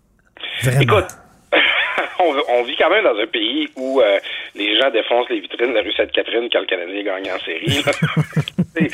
bon, il n'y a, rien d'édifiant là-dedans, il n'y a rien pour être fier. Mais tu sais, j'avais un lecteur qui m'écrivait en fin de semaine, il disait Ah, les, les valeurs morales sont en train de s'effondrer. Euh, on le voit là avec les woke, puis avec l'attaque du Capitole, c'est ça qui s'est passé en fin de semaine. Regarde, j'avais 11 ans en 1993 quand le Canadien a gagné sa dernière Coupe Stanley, là, puis je me rappelle très bien la tribune de Jean-Luc Mongrain le lendemain. C'était Y a-t-il moyen de célébrer dans le respect? c'est c'est très québécois, puis pas juste au Québec. Là, on voit aussi en France qu'il y a des débordements. Il y en a eu dans d'autres pays. Euh, les gens avaient hâte de sortir, puis ben, le couvercle a sauté là, finalement. C'est ce qui s'est passé. Non, en plus, le printemps au Québec, c'est quelque chose, parce que on est l'endroit au monde, faut le rappeler, où il y a la plus grosse différence de température entre l'hiver et l'été. Et quand on arrive au printemps, en temps normal, hors pandémie, quand arrive au printemps, les gens deviennent fous. On est comme des ours qui sortent de leur, ils sortent de leur grotte. Et là, mais la pandémie puis les déconfinements, c'est certain qu'on on, est tous devenus fous ces derniers jours. Puis je pense que moi, la, la, solution à ça, ça va être la vaccination. Quand, quand à un moment donné, on va tous avoir les deux doses, ça sera plus dangereux de se voir en rue. Ben écoute, moi je, je, comprends bien ce que tu dis, Richard, parce que j'habite un quartier qui s'appelle Limoilou. Euh, c'est un mot qui signifie en huron là où ça sent le barbecue dès qu'il fait 10 degrés. on est comme ça là, au Québec, là, t'en vois là, des craqués là, qui se promènent en, en short par en coton watté, là, puis euh, on devient tout excité là, dès que les premières jupes, les premières camisoles, puis les, les premiers gars en, en, ben oui. Puis oui, c'est ça, les gens ont le goût, c'est que tout, en fait c'est comme la tempête parfaite, tout arrive en même temps. C'est le printemps, il fait beau, on s'est ennuyé notre monde, on s'est ennuyé de passer du temps ensemble. Euh, et, euh, tu sais, ça fait 15 mois qu'on est en pandémie. Huit mois qu'on est en zone rouge, cinq mois qu'on était sous couvre-feu. Euh, tu sais, les gens ont le goût de sortir. Puis, comme tu dis, avec la vaccination, déjà, il y a une bonne partie de la, euh, de la population qui est vaccinée pas encore assez de jeunes, là. Même s'ils ont, sont nombreux à avoir pris des rendez-vous, puis c'est surtout des jeunes qui sont sortis en fin de semaine. Mais moi, je ne m'attends pas des conséquences super dramatiques. Moi non plus, là. La transmission, ce qui est dommage, c'est les détritus qui, qui jonchent les parcs, puis euh, les quelques éléments de violence qu'on a pu euh, ben, Écoute, on est tellement sur la même longueur d'onde. Moi aussi, ce qui me choque le plus, c'est pas tellement que les gens soient ces terrasses, puis collés, puis tout ça. Veux dire, qu'est-ce que tu veux? La nature humaine, elle est ce qu'elle est. Puis en même temps, on est, on est tout le monde, là, la, la majorité des gens ont au moins une dose. Mais, mais c'est de voir les, les, les, les poubelles, puis vidanges, puis canettes de bière, puis bouteilles partout. Ben c'est ça, tu sais, ça c'est déprimant. Puis là, c'est comme ben là, vous étiez euh, si après c'est que ça de vous réapproprier l'espace public, que vous avez la, première occasion vous le cochonnez, là, tu sais, c'est, c'est pas de ça qu'on a envie. Tu sais, on, on veut que les gens ils célèbrent, ils se retrouvent, mais qu'ils le fassent dans l'ordre, qu'ils le fassent dans le respect des lieux, parce que euh, le lendemain, nous à Québec, au parc Victoria, vous avez sûrement vu des images à la télé. le lendemain, là, c'est les parents qui amenaient le, le, le, les enfants jouer au soccer, puis qui allaient promener leurs chiens, qui, étaient tristes de, retrouver l'état de leur parc. Parfait qu'on se retrouve dans les parcs, parfait qu'on en profite pour fraterniser, de préférence en faisant attention aux règles de distanciation, mais s'il vous plaît, respectez les lieux puis respectez les autres usagers du parc qui, qui vont vouloir s'en servir le lendemain. C'est ça vivre en société. On s'est ennuyé de vivre en société, on s'est ennuyé de ben fréquenter nos partenaires, ben, à la première occasion, ils n'ont pas foulé au pied qu'est-ce qui est le plus important pour eux. Ben oui, ben, ben tu sais, Cela dit que les gens, les gens sortent, je reviens là-dessus, là, c'est pas, c'est vraiment si grave que ça? Là, je, je voyais le docteur euh, Simon, qui est souvent ici à l'émission, qui dit oui, oui, oui, quand même, là, il y a des risques de transmission à l'extérieur, mais tu sais, quand même, les risques de transmission à l'extérieur sont minimes, là. Il y, a eu, il y a eu une manifestation à Montréal il y a quelques semaines là, que, bon, euh, auquel j'aurais pas recommandé de participer, mais il y a eu 30 000 personnes qui sont allées. Euh, ils ont dénombré, dénombré 5 cas de COVID-19 chez des gens qui ont pris le même autobus. Là, les, les, c'est sûr que... Non, mais là, tu as le docteur Marquis qui disait que c'est à cause des vents euh, dominants. C'est pour ça ah qu'il n'y a pas eu de, contamination. Les, les, complotistes reprennent ça puis ils s'en moquent un peu. Euh, tu sais, c'est ta boîte à l'extérieur, si tu freines, si tu danses collé, si tu bois dans la même bouteille, t'es pas protégé. Là. Ça, c'est évident que même à l'extérieur, il y a des pratiques qu'il faut continuer d'appliquer là, pour euh, pas se transmettre la COVID. l'extérieur, c'est pas un bouclier magique contre la COVID-19. Mais c'est ça, c'est de penser que euh, c'est parce que il y a un autre groupe que toi, bon, ils sont pas tout à fait deux mètres dans un endroit justement où l'air circule, où il y, a y a du vent, tout ça, que le virus va se transmettre de cette manière-là. Tu sais, tous les virus respiratoires voyagent plus mal à l'extérieur qu'à l'intérieur. À un moment donné, tu as beau pas être épidémiologiste, euh, tu sais, c'est un, le gros bon sens là, que de penser que tu es, en meilleure situation quand tu es mieux plus en sécurité à l'extérieur qu'à l'intérieur. Maintenant, ça ne ça n'immunise pas, c'est pas une protection assurée, mais il s'agit seulement de faire attention. Écoute, euh, j'en parlais tantôt dans mon segment avec euh, LCN. Je suis allé voir ma mère qui est en résidence personne âgée. Euh, dans, la, dans sa résidence, ils ont tous les deux, les deux shots, les, deux doses de vaccin. Puis ils peuvent même pas encore se réunir dans la, dans la salle commune pour jouer aux cartes, au bingo, C'est encore les grosses consignes. Tu dis crime. Ils ont 86 ans, ils ont leurs deux doses de vaccin. Si, là, si même là, il faut quand même qu'ils fassent attention, on n'est pas sorti du bois.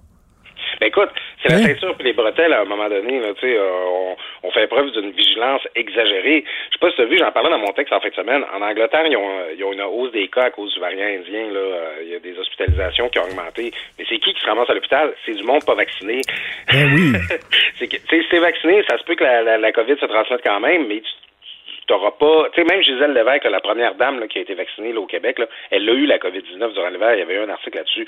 Mais elle a passé ça comme une petite grippe. Ça n'a pas été trop pire. Alors qu'à son âge avancé, ça aurait pu être bien pire que ça. C'est qu'à un moment donné, on continue de priver nos personnes âgées. On continue. Tu sais, il y a même, euh, je pense que euh, c'est, est-ce que c'est Mario Dumont, Patrick Lagacé, les deux ont écrit là-dessus la semaine dernière. Mais tu sais, il y a, y, y a, même des résidences où on empêche, on empêche encore les gens d'avoir de la lecture, d'avoir le journal, d'avoir des livres, parce que ça pourrait se transmettre par les surfaces, alors que la science ne dit pas ça. Il va falloir que les consignes qui demeurent soient ajustées non seulement à notre état de vaccination, mais aussi à la connaissance qu'on a développée sur la maladie de quelques années. Sinon, c'est exagérément cruel. Là. Ces gens-là, ça fait... Eh oui, puis à un moment donné, il va falloir, il va, il va toujours avoir des cas de COVID tout le temps. Je suis allé voir la statistique Canada, j'en parle aujourd'hui, 2015, 7630 personnes qui sont mortes de la grippe. Euh, en 2019, 6593 au Canada. C'est près de 5000 personnes qui sont mortes de la grippe il va en avoir tout le temps. La COVID, elle va être là. À un moment donné, là, il va si on pense qu'on attend qu'il n'y ait plus de cas pantoute au Canada pour ouvrir tout, ben on va attendre longtemps à calvaire. Là. Ben c'est ça. Puis c'est toujours la, gravité des cas. Les, les chiffres que tu cites sur la grippe qui ont été utilisés à mauvais escient par euh, des gens qui croyaient pas dans la pandémie en disant ben là regardez, on a eu juste 11 000 morts, c'est pas tant que ça plus que la, grippe. Ça peut, on a eu 11 000 morts en se distanciant puis en se, en se confinant. Ça aurait été pire que ça si on l'avait pas fait. Maintenant, euh, on a le vaccin. On a développé des protocoles. On a des meilleurs médicaments aussi pour traiter les gens qui attrapent la maladie. Euh, ça, on ne le mentionne pas souvent.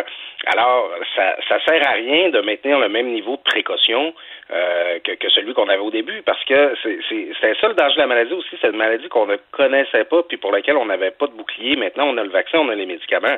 Alors, à un moment donné, moi, je pense que, en fait, c'est à une autre échelle un peu qu'est-ce qu'on a vu dans les parcs ces dernières semaines c'est que si les gens ne reconnaissent plus la validité des règles, si les gens ils ne les trouvent plus légitimes, ils vont juste cesser de les appliquer et le, gouvernement ne sera pas davantage gagnant. Il faut qu'il y ait un dialogue, mettons, entre la réalité du terrain et la théorie scientifique. Puis là, ben, présentement, quand on voit des personnes âgées qui sont encore confinées à leur chambre qui ne peuvent même pas parler à leurs voisins depuis 15 mois, ben, on a l'impression qu'il y a une petite déconnexion là, entre la réalité du ben oui, ben oui. À un moment donné, là, les choses ont changé. Il faut arrêter, de, comme tu dis, mettre la ceinture puis les bretelles, là, puis apprendre à vivre avec, euh, avec le virus qui risque d'être là encore pendant longtemps. Merci beaucoup, Claude. On se parle bientôt, Richard. Salut. Martino, même avec un masque, c'est impossible de le filtrer. Vous écoutez Martino. Cube Radio.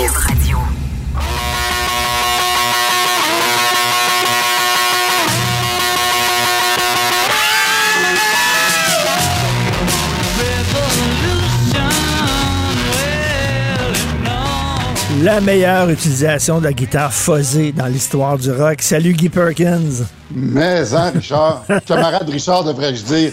Oui. Alors, Guy Perkins, bien sûr, qui est blogueur militant pour la laïcité et grand lecteur d'essais. Puis, je lui ai demandé de venir nous parler de, de livres qu'il lit. Et là, tu vas nous parler d'un personnage très, très controversé, Andy Ngo. Est-ce que je le, je le prononce bien? Oui, je pense que ça fait le job. Puis, euh, Andy Ngo, il a écrit euh, un livre qui s'appelle Unmask Inside Antifa's Radical Plan to Destroy Democracy. C'est un pamphlet contre les antifas.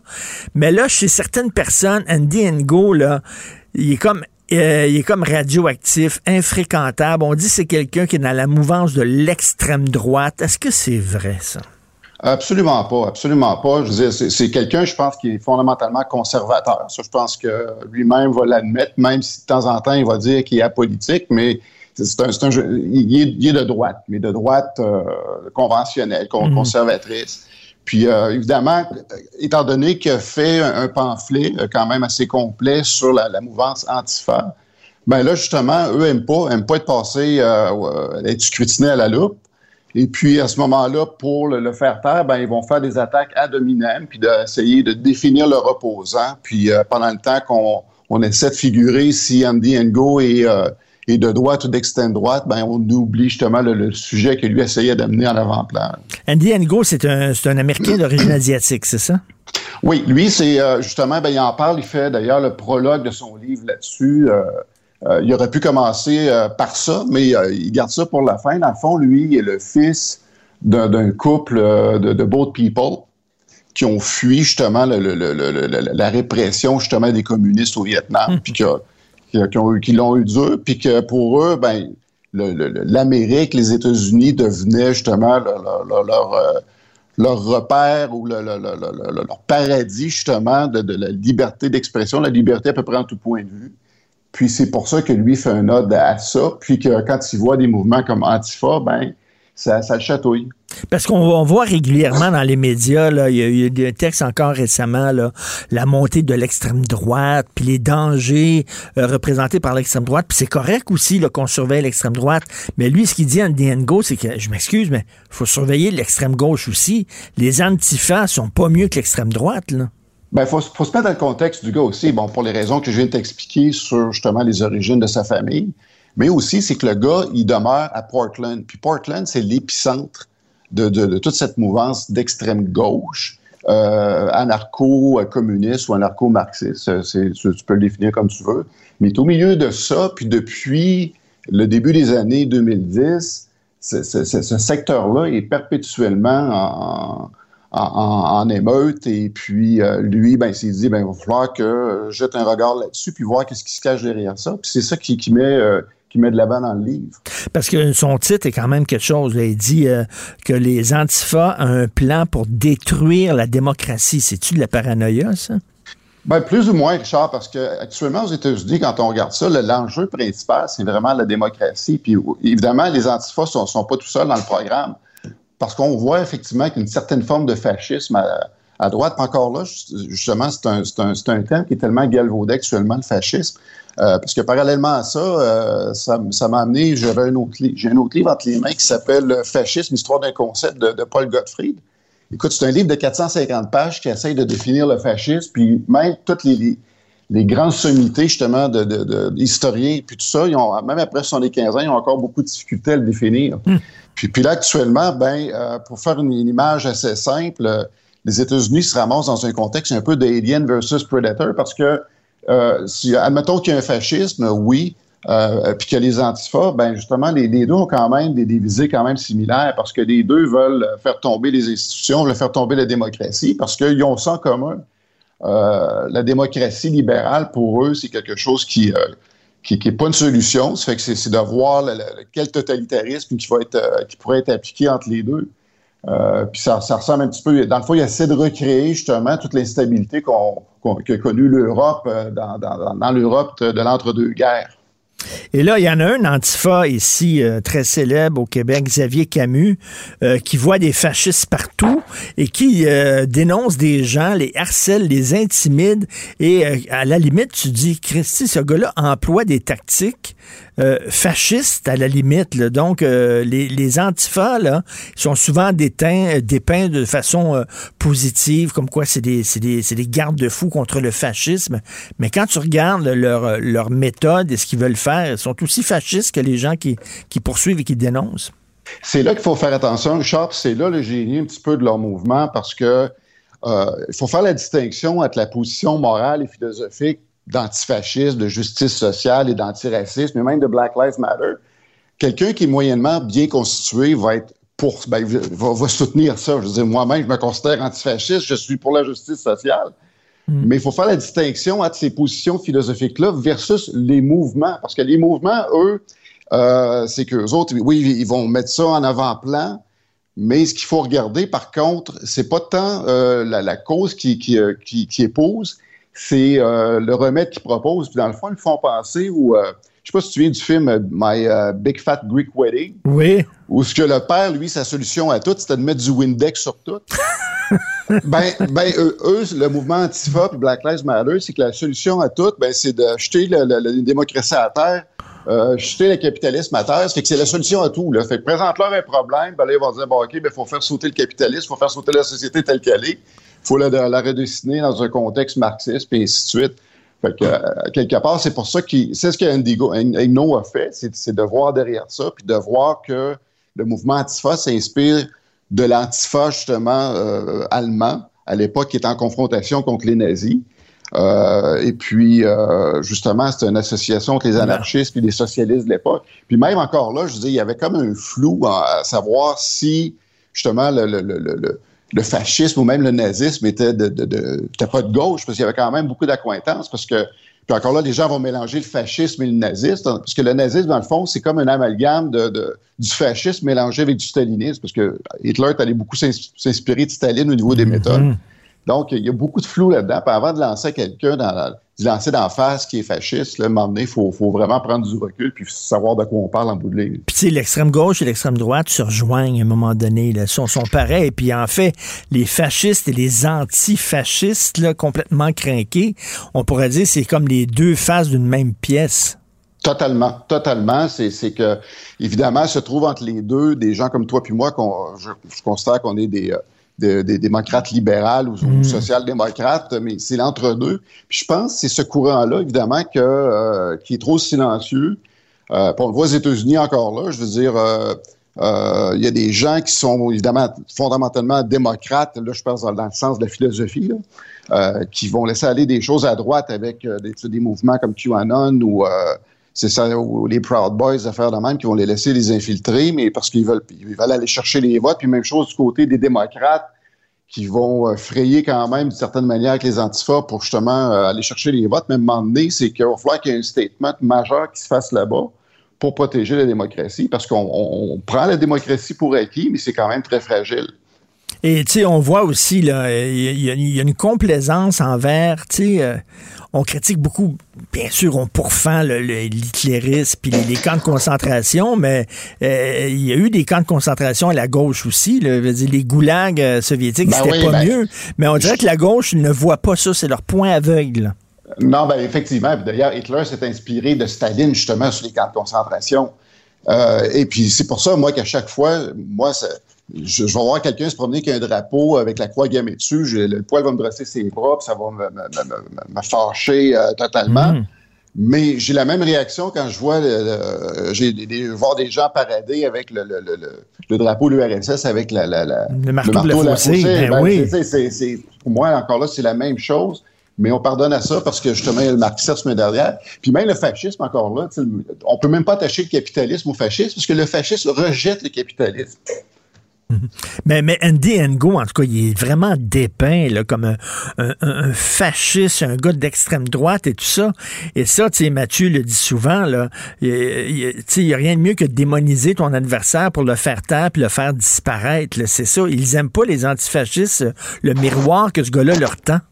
Absolument. Puis d'ailleurs, quand tu parles de faire disparaître, ils l'ont peut-être, ils l'ont pratiquement fait disparaître euh, littéralement parce qu'à un moment donné, ils se sont physiquement attaqués à lui. Ah oui? Euh, parce que, bon, euh, ben justement, dans une manifestation en 2019, où, euh, bon, évidemment, l'extrême gauche va dire, ah, ben justement, si vous regardez les vidéos, tout ce qui est reçu par la tête, c'est un milkshake.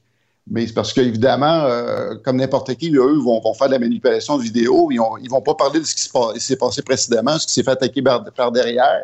Il ne sait pas encore trop ce qu'il a reçu, si c'est une pierre ou un coup de poing, parce qu'eux vont se promener avec des genres de gants avec les, les jointures renforcées. Euh, d'ailleurs, il a été hospitalisé justement pour, euh, euh, pour une hémorragie ah méningée. Puis il a gardé des séquelles. Il y a un syndrome post-traumatique, il y a des problèmes de mémoire encore, des problèmes d'élocution. Fait qu'il est resté marqué de ça, mais il a failli, il a failli y passer. Ah non, mais donc, son, son livre, est-ce que tu sais si son livre a été traduit en français? Pas pour, le, pas pour le moment. J'ai l'impression que ça va venir, mais aux États-Unis, évidemment, il y a beaucoup de librairies qui l'ont qui l'ont banni. C'est incroyable, incroyable. Ça n'a pas de sens. C'est quand, quand tu dénonces l'extrême euh, l'extrême droite, euh, tu es accueilli en héros. Quand tu dénonces l'extrême gauche, euh, tu es vraiment vu comme un paria. Pourtant, les deux extrémités doivent être critiquées et pourfendues et condamnées. En tout cas, c'est un gars sacrément courageux.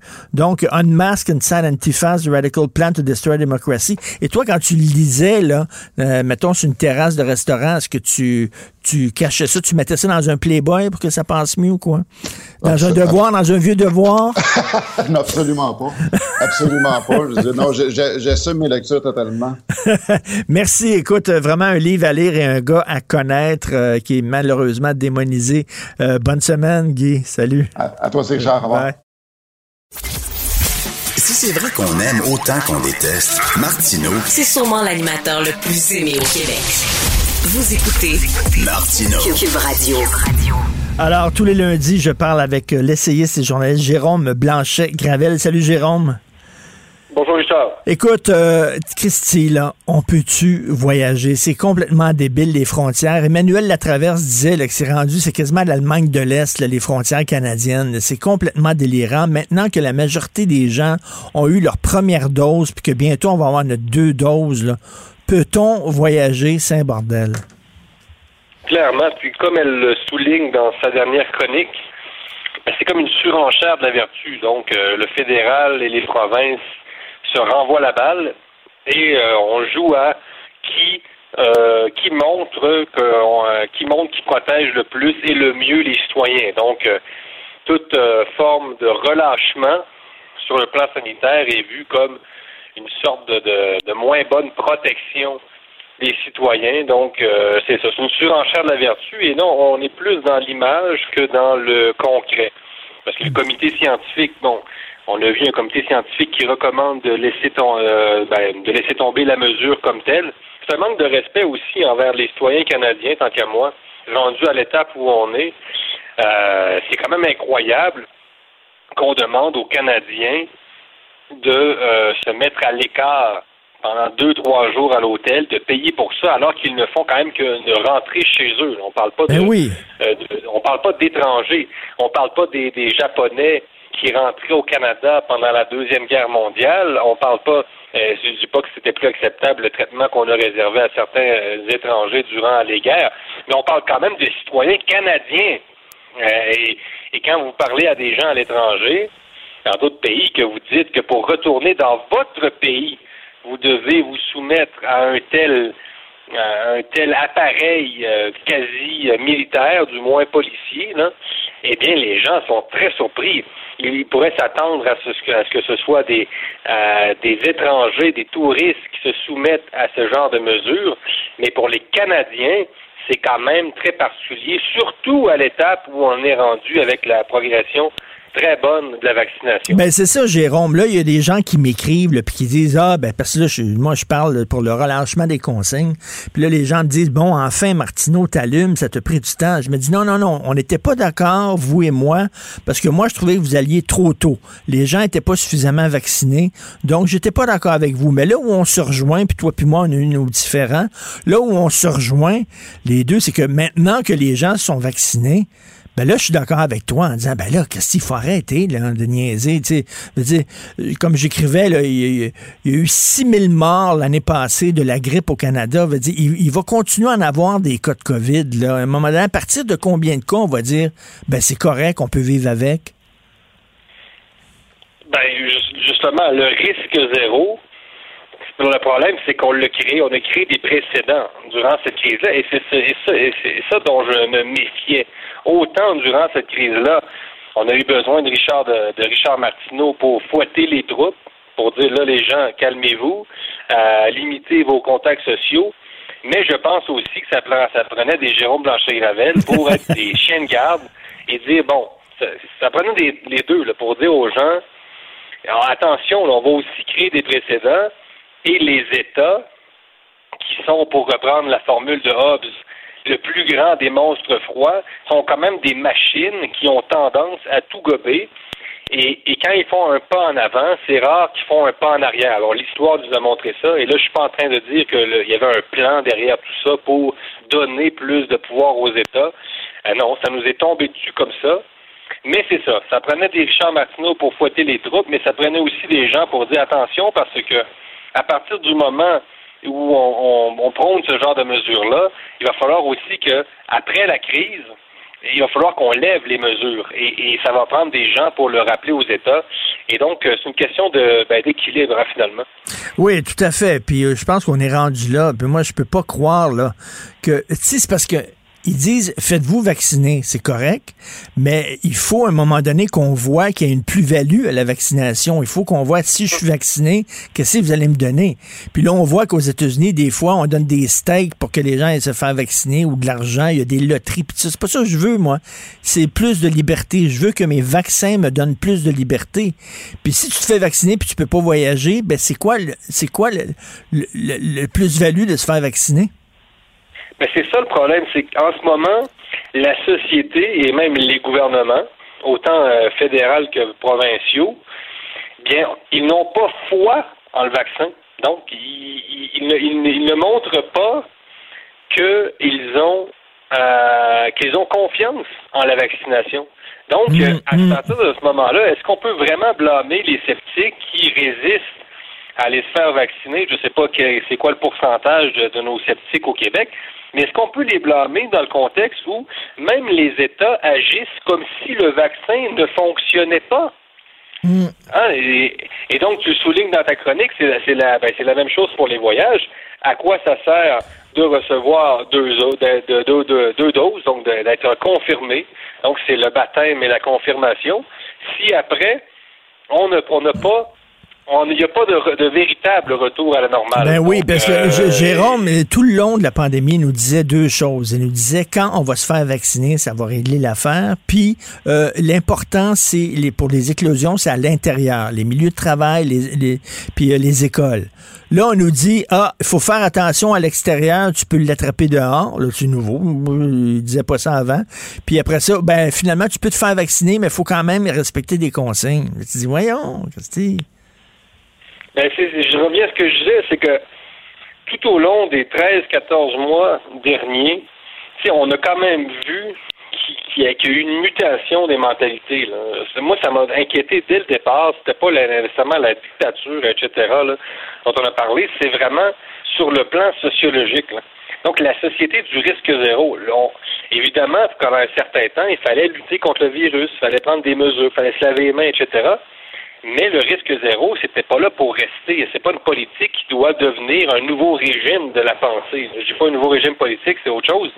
Mais il y a comme une révolution anthropologique et on le voit dans les réactions de certaines personnes qui retournent au restaurant et qui se transforment en espions et en agents du gouvernement en espionnant des, les, les cuisiniers qui n'auraient euh, pas mis leur masque pendant cinq minutes en cuisine alors qu'il fait une, chaleur épouvantable en cuisine. on sait que les, à quel point ça peut... Euh, il y a des roches en cuisine et à quel point, bon, un moment donné, imagine, il faut que tu respires. Donc, euh, on voit qu'il y a un gros, gros travail de réadaptation, de réapprentissage de la vie. On voit que le Québec a un rapport conflictuel à la vie comme telle. Euh, donc, il y a un gros travail de réapprentissage. Et comme tu le soulignes aujourd'hui dans ta chronique, ben, il va falloir revenir au risque acceptable et non au risque zéro. Au risque, il faut redévelopper un rapport plus normal au risque. Exactement. Puis comme, comme avec la grippe, là, euh, maintenant qu'on est vacciné, euh, il va y avoir beaucoup moins d'hospitalisation, il va y avoir beaucoup moins de décès. Bon, et là, il faut, faut accepter le fait qu'il va toujours avoir des cas de COVID. Peut-être chez des gens qui sont plus vieux, peut-être chez des gens qui sont plus malades, peut-être chez des gens euh, qui se sont pas fait vacciner, par exemple. Mais il va falloir vivre avec ce risque-là. Et rapidement, tu veux me parler d'une loi en Floride concernant la censure une loi très, très importante, Richard. Donc, c'est le républicain euh, Ron DeSantis qui, euh, qui se positionne en faisant cette loi-là, un peu comme euh, prochain candidat présidentiel. C'est un républicain, donc c'est un type à droite. Donc, il a voté, il a fait voter, il a fait adopter une loi contre la censure des réseaux sociaux qui s'avise évidemment les grandes plateformes, Facebook, Twitter, YouTube, etc. Premier objectif, c'est d'empêcher donc les grandes plateformes de suspendre le compte de candidat aux élections. Donc, ça, ça répond directement à la suspension des comptes Twitter et Facebook de Donald Trump. Donc, on assiste à une première riposte à solide, sérieuse, contre la censure des réseaux sociaux. Je vous dis, c'est assez très sérieux. Deuxième objectif de, de la loi, les citoyens pourront maintenant poursuivre les réseaux sociaux s'ils se sentent lésés. Si, par exemple, quand les, les plateformes retirent des contenus euh, jugés euh, discriminatoire. Tu t'es fait faire le coup encore récemment, Richard, quand tu as, osé dire que je pense qu'une femme, seules les femmes pouvaient être menstruées. Je pense que c'est un truc comme ça que tu avais ouais, mais Même pas, mais que les femmes, euh, que les hommes peuvent pas accoucher. J'avais rien qui écrit ça. Hein? Hein? Quelle nouvelle! Tu m'apprends ça matin, Richard! oui, c'est incroyable. J'avais pas pensé à ça. Et donc, je pourrais poursuivre, j'ai été barré par Facebook, je pourrais poursuivre Facebook. Tu pourrais poursuivre Facebook devant la juridiction de la Floride, hein, pas devant toutes les juridictions aux États-Unis. Donc, ce qu'il faut comprendre aussi, c'est que les, grandes plateformes, là, grosso modo, sont au-dessus des lois.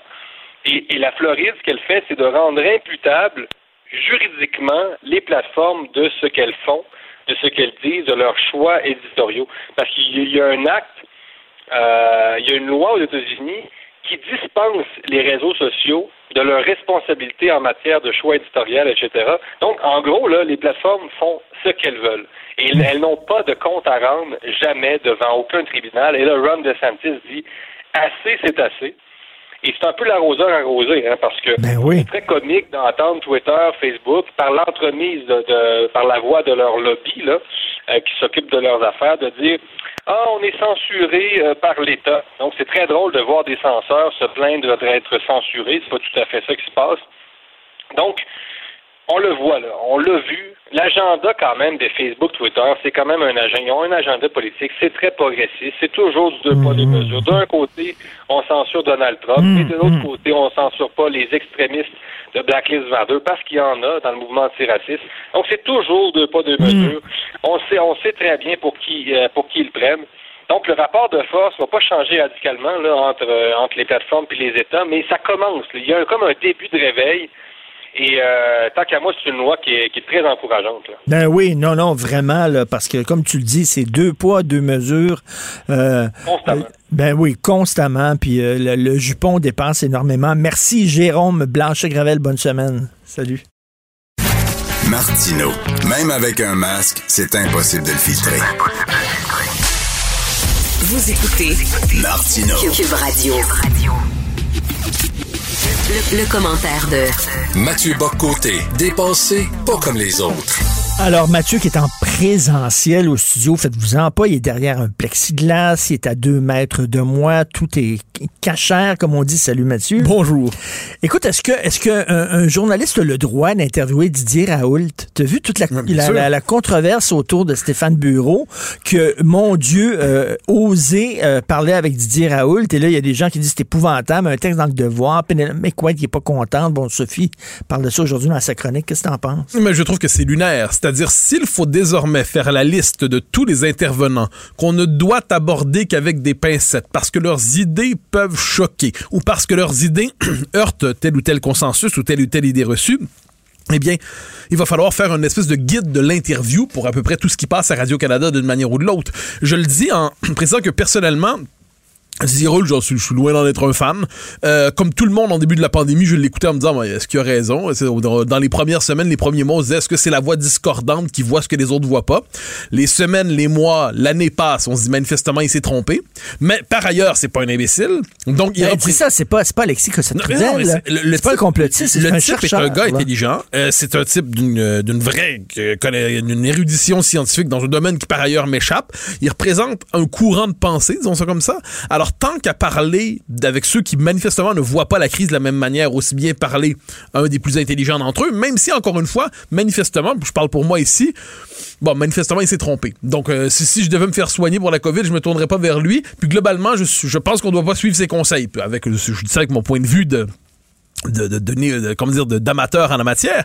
Mais la question n'est pas là. La question est de savoir est-ce qu'on doit désormais euh, aborder certaines entrevues avec une espèce de pince-nez? Est-ce qu'on doit se dire, ben lui, on l'interview, mais simplement en lui faisant, en l'attaquant, en étant d'une grande agressivité? Mais à ce compte-là, je le redis, euh, il y a beaucoup, beaucoup d'entrevues à Radio-Canada et ailleurs avec des gens qui sont quelquefois, de mon point de vue, loufoques et dangereux, mais qui sont jamais confrontés parce qu'apparemment, leur point de vue, euh, par exemple, je vous donne un exemple, quelqu'un qui affirme en ondes, par exemple, que les hommes et les femmes n'existent pas, hein, qu'il y a quelque chose de scandaleux à dire que les hommes ont un pénis et que les femmes ont un vagin. Apparemment, ça, euh, pendant des dizaines de milliers d'années, c'était une forme de vérité anthropologique, élémentaire et biologique. Désormais, c'est un propos subversif, probablement haineux. Bon, mais moi, quelqu'un qui avance une telle théorie, tout ce qui relève de la théorie du genre, pour moi, c'est très anti-scientifique. Bon, ben, j'ai pas de problème à ce qu'on les invite, mais à tout le moins, selon leurs règles, devrait-on les accueillir sur le mode du tribunal et de l'Inquisition? Donc, non, moi, cette espèce de, derrière l'affaire de Didier Raoult, il y a cette espèce d'intolérance qui se manifeste de plus en plus dans l'espace public de part des gens qui parlent sans cesse de diversité, sauf de diversité intellectuelle. Puis je le redis, je n'ai, pour vrai, là, c'est pas une blague, je suis pas ça pour prendre la pause. Pour ce que j'en comprends, je pense qu'il a tort. Pour ce que j'en comprends, je pense que globalement, il s'est trompé. Mais pour peu qu'on croit que la démocratie existe encore, c'est un courant qui s'argumente, qui se développe, qui théorise son point de vue, qui explique pourquoi il pense ce qu'il pense, ben, c'est la moindre des choses que de l'entendre. Puis tant qu'à parler au camp d'en face, aussi bien parler au plus intelligent du camp d'en face. Ben, écoute, euh, Stéphane Bureau a dit, euh, euh, c'est pas caché, c'était public, c'est dans une émission. Stéphane Bureau a dit à Penelope McQuaid, lorsqu'elle s'est dit un peu outrée, je sais pas, choquée, offusquée qu'il reçoit dit Raoult, il dit, oh, je suis en train de, de, préparer ma retraite précoce, en, en, riant entre les lignes, en disant, ben, je suis en train de jouer peut-être ma carrière en recevant un gars comme ça. T'as une minute, les gens qui arrêteraient pas de parler de la théorie du genre à Radio-Canada, ça n'a aucun fondement scientifique, mais aucun fondement. Oui, mais, mais alors, voilà pourquoi, en ces matières, moi, j'aime par euh, cette référence à euh, Lysenko. Hein, Lysenko, savant de guillemets soviétique, qui trouvait le moyen de couler la vérité scientifique selon les critères de, de l'exigence idéologique du régime soviétique. Autrement dit, d'une certaine manière, euh, il fabriquait la science dont le régime avait besoin. Bon, euh, on appelle ça le lysenkisme. Eh bien, à certains égards, je pense que notre époque est néo-lysenkiste, c'est-à-dire qu'il y a des vérités idéologiques qui sont fixées, par exemple la fluidité identitaire et le principe anthropologique de base, alors que le masculin et le féminin sont des catégories résiduelles réactionnaires témoignant du monde hétéro-patriarcal phallocentrique, je crois. Bon. alors, il y a ça. Ou puis on pourrait multiplier les exemples. Moi, j'ai pas envie de faire querelle là-dessus. Je dis simplement que manifestement, on est dans une époque qui aujourd'hui a des exigences idéologiques très fortes et ne peuvent être mentionnées dans l'espace public que les faits qui sont en conformité avec l'orthodoxie ou alors, ou alors on va fabriquer les faits dont on a besoin pour que l'orthodoxie tienne. On va maquiller les statistiques, on va manipuler les statistiques. On le voit sur plusieurs questions comme tout ce qui touche à l'immigration d'une manière ou de l'autre. Fois, moi je regarde ça et je suis simplement, manifestement, c'est la logique du deux poids deux mesures qui toujours s'applique. C'est cette espèce de, d'absence de sens de l'équilibre, c'est ce refus de la délibération, c'est la prétention au monopole de la vérité. Et me semble-t-il qu'une une bonne éthique journalistique dans un monde aussi fracturé que le nôtre, on est un monde moins cohérent qu'auparavant. On est dans un un monde où manifestement des points de vue de plus en plus irréconciliables cohabitent.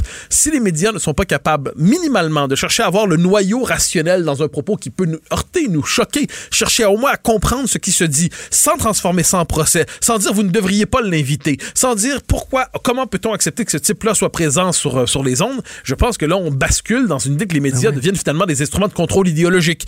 Donc, ah, puis encore une fois, encore une fois, qu'est-ce qu'on aurait voulu faire que, que Bureau, qui, l'a confronté par ailleurs, qui a posé les questions, ben on aurait voulu quoi qu'il soit discourtois. On aurait voulu qu'il soit euh, absolument agressif, absolument désagréable. Je crois qu'on est capable de conjuguer des questions piquantes avec un certain sens de la courtoisie. à tout le moins, c'est le pari de Stéphane Bureau, qui, à ce que j'en sais, n'est pas le plus mauvais des intervieweurs québécois. Oh non, mais moi, j'ai énormément de respect pour Stéphane. Et Stéphane m'a interviewé hein, pendant une heure, toi aussi, là, à son émission, m'a interviewé, euh, je pense que c'était l'an dernier. Et euh, c'était fantastique. C'était vraiment une des meilleures entrevues. Que, bon, puis des bonnes questions. Puis, tu sais, c'était pas complaisant et tout. Mais, mais tu sais, je sais qu'il y a des gens à Radio-Canada qui étaient vraiment choqués qu'ils me reçoivent, là, comme si j'étais le diable en personne. mais, ah, voyons. Mais et c'est toujours cette loi. C'est, nous sommes devant des gens qui voudraient distribuer des permis de, des permis de parole, des permis de, de pour s'exprimer publiquement. Euh, et, c'est dit comme tel. Hein. il suffit de regarder sur ces fameux réseaux sociaux dont on parle tant, où s'agite la, la, foule lyncheuse. Quand quelqu'un, quand un infréquentable du régime, appelons ça comme ça, apparaît, eh bien, on va voir comment peut-on l'éviter. On l'entend trop, on l'écoute trop, on ne devrait pas l'entendre et on veut faire perdre les tribunes. Alors, c'est la fameuse cancel culture, c'est d'abord ça. Vouloir expulser, bannir civiquement, appliquer la peine de mort sociale et professionnelle aux contradicteurs, à ceux qui ne disent pas ce qu'on veut entendre. Et euh, c'est réservé, ça réservé. Il arrive que ça me on, me fait le coup aussi. On a fait le coup à Facal, on fait le coup à plusieurs. Bon, moi, je regarde ça et je me dis ce qui est paradoxal, c'est que nous sommes ici quand même devant apparemment des grands professeurs de tolérance, des grands professeurs de diversité des grands professeurs d'ouverture, mhm. mais qui apparemment peinent à accepter ce principe élémentaire qu'est la diversité des idées. Mais bon, c'est c'est le cas Radio-Canada, c'est le cas un peu à France Inter. Les grands diffuseurs, c'est le cas à la BBC. Les grands diffuseurs publics, hélas, sont trop souvent euh, sur le mode de l'endoctrinement. Et là, ça a l'air qu'on pourrait, le maintenant, euh, depuis tout récemment, écrire sur Facebook que la COVID vient peut-être d'un laboratoire sans être béni. Alors ça, c'est fascinant parce que, bon, début de pandémie, ça circule comme idée, c'est récupéré par ceux qu'on appelle la droite. Hein. Et bon, et là, vu que l'idée est portée par la droite, puis la droite de la droite, alors elle devient fausse à cause du porteur euh, qui, de ceux qui s'en emparent. Et là, pendant un certain temps, au nom du contrôle de la vérité, au nom d'une forme de, en fait, du contrôle de rigueur des informations, Facebook dit on ne permettra plus de poster sur euh, le réseau des articles qui disent que la, la COVID a une origine dans un laboratoire. Fake news. Hein? Au nom de la vérité, la lutte contre les fake news, c'est plus permis. C'est du complotisme. Ouais. Et là, depuis quelques jours, on peut désormais de nouveau avancer cette théorie Parce sur que Facebook. Biden l'a- Parce que Biden l'a adoubé. L'a adoubé, exactement. Alors moi, personnellement, j'en ai pas le début de la moindre idée d'où vient la COVID. Je veux dire, moi, je suis encore sa théorie du pangolin. Je veux dire, euh, ma- ma- magnifique.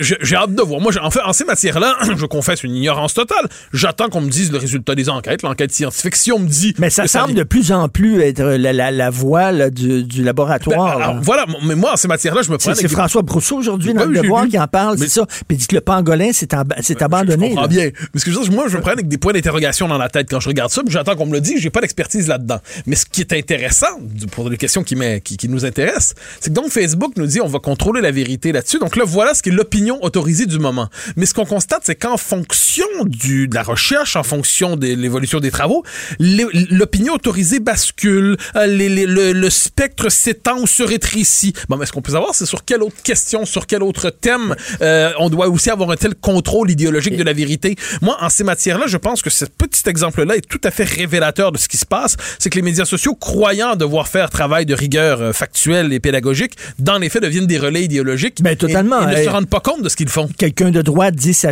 ça provient d'un laboratoire. Non, c'est fake news. Quelqu'un de gauche dit la même chose. Ah, ben là, et on revient toujours à ce qu'on dit souvent. Quand la droite dit euh, euh, le feu est pris dans la maison, on dit non. Quand la gauche dit il me semble que ça sent le brûler, oh là là, Oui, attention, mais, mais appelons c'est toujours comme ça. Mais avec cette singularité ici que là, on le voit, c'est au visage de tous. Comment Facebook va justifier désormais ce contrôle de l'information, sachant que sur une question aussi centrale, c'est- pas un détail à ce que j'en sais, eh bien, on s'est permis d'expulser et maintenant on réintègre. Je pense que ça devrait aussi nous amener à réviser avec quelques, avec un esprit critique le, concept de conspirationniste ou de théorie du complot. Euh, moi, en ces matières-là, le concept de conspiration, il y a des conspirationnistes, évidemment, des gens qui, qui expliquent le monde par une série de complots perpétuels, d'accord. Mais sinon, dès qu'on n'aime pas une thèse, l'étiqueter conspirationniste ou complotiste, je trouve qu'on a fait ça un peu rapidement depuis un an. Ça ne veut pas dire qu'il n'y a pas d'authentique psychologie conspirationniste. Là. Si vous pensez que quelque chose s'est passé dans une, une pizzeria quelque part à Washington, puis là, au même moment, il y a des lézards ou j'en sais rien, on connaît les théories loufoques qui circulent. Mais sinon, on devrait, je veux pas bannir le, le concept de conspirationniste. Ça témoigne d'une psychologie. Raoul Girardet avait écrit de belles pages là-dessus, sur la théorie du complot, l'obsession de l'ombre. Mais, mais, est-ce qu'on peut ne pas abuser de ce concept-là? Manifestement, là, il y a quelque chose qui relevait du conspiration, qui était une hypothèse, qui est devenue conspirationniste, qui ne l'est plus. Est-ce que c'est une, on pourrait retirer de cela une petite leçon? Évitons d'abuser de ce concept. Écoute, je veux te parler de- rapidement de d'autres choses. On, on s'est presque pas parlé de ça pendant la pandémie. Mais je veux, je veux t'entendre sur, sur les consignes sanitaires là, qu'on tient à tout prix là, à imposer encore alors que les gens sont de plus en plus vaccinés. Et vraiment, là, je suis en train de rejoindre quasiment Eric Duhem là, là-dessus. Là, en disant, on peut-tu voyager, bordel? On peut-tu voyager? là? Ben moi, c'est que c'est une question par étapes. C'est-à-dire, on nous explique que, bon, là, il y a le premier confinement. OK, là, tout le monde, on se dit, si tu la peste, c'est Ebola, OK, on va rester chez soi. Là, on apprend c'est quoi la COVID. On apprend à vivre avec la COVID. On apprend quels sont les gestes nécessaires. On apprend que le vaccin est là. On apprend que le vaccin fonctionne. On apprend que par ailleurs, il y a une la, transition. On peut pas tout déconfiner d'un coup, mais on doit déconfiner sérieusement parce qu'on va quand même pas passer nos vies sous cloche de verre. Et là, on arrive à ce moment pour les voyages, me semble-t-il, où pour ceux qui ont la double dose. Bon. Pour ceux qui... euh, Là, on peut multiplier les critères. Mais est-ce qu'il faut continuer de transformer les voyageurs en espèce de diable ambulant? Est-ce qu'on doit les transformer encore en bouc émissaire? Emmanuel Latraverse, je pense que c'était hier, a fait bon. un excellent papier là-dessus. Parce que, bon, mais là, à un moment donné, c'est une question centrale. C'est-à-dire, à moins qu'on ne croit plus à la liberté de circulation, à moins qu'on ne croit plus à la liberté des individus, là, là, aujourd'hui, double. est-ce qu'on peut définir un plan de déconfinement aussi pour les voyageurs pour savoir à quel moment ça va être possible, dans quelles conditions?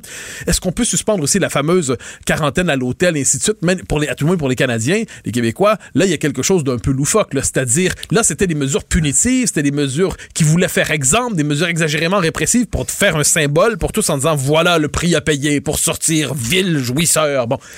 M- mettons que là, si on peut sortir de ça, ça veut pas dire qu'on doit pas conserver un plus grand contrôle qu'avant la pandémie. Je suis prêt à, discuter de tout ça. Mais est-ce qu'on peut cesser de cette diabolisation des voyageurs? Nous n'en sommes plus là, je crois. Et même là, là, hier, là, bon, les, les, les, les, les- les rassemblements à l'extérieur, ça me choque pas tant que ça, moi. Mais c'est la, me question, c'est le fameux risque COVID.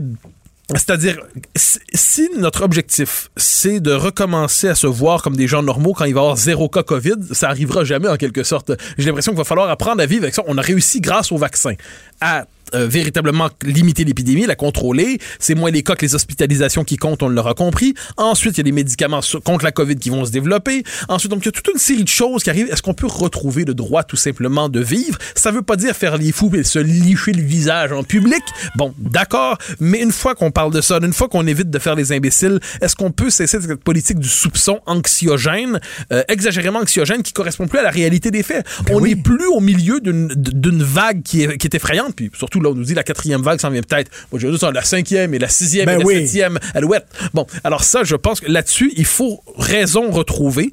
C'est-à-dire, pas faire les fous, mais baliser un chemin de retour à une normalité progressive et pas étaler ça sur 15 ans. Donc, je pense, non, la question des voyageurs, ça devient aujourd'hui. Il y avait un symbole à franchir, c'était les restaurants. Le nouveau symbole à franchir ou à, à- à- à nommer, c'est les voyageurs. Une fois qu'on a touché à ça, une fois qu'on on aura véritablement fait un retour à la normalité. Avec, comme je dis, des règles, probablement, un encadrement, probablement.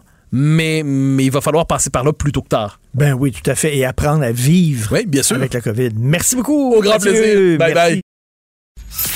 Martineau, il n'y a pas le temps pour la controverse.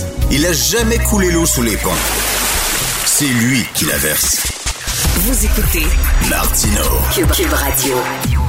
Alors, je discute avec Normand Lester, blogueur Journal de Montréal, Journal de Québec, animateur ici du balado Normand Lester raconte. Et Normand, justement, tu vas nous raconter ce qui s'est passé avec Angela Merkel qui a été euh, espionnée par euh, les réseaux de contre-espionnage américains avec euh, la collaboration du Danemark. Oui, voilà, ça fait la manchette là, de tous les journaux en Europe ce matin, en France, en Allemagne, hein, parce que elle n'a pas été la seule. Euh, Il y, a, aussi des dirigeants norvégiens, euh, suédois, allemands, euh, français là, qui ont été euh, soumis à cet espionnage électronique-là. Et c'est un journal danois qui sort la nouvelle, c'est la, la National Security Agency, qui est le service d'espionnage électronique des États-Unis, avec les services secrets militaires danois, donc aurait euh, fait cet espionnage-là. Euh, Sais-tu comment?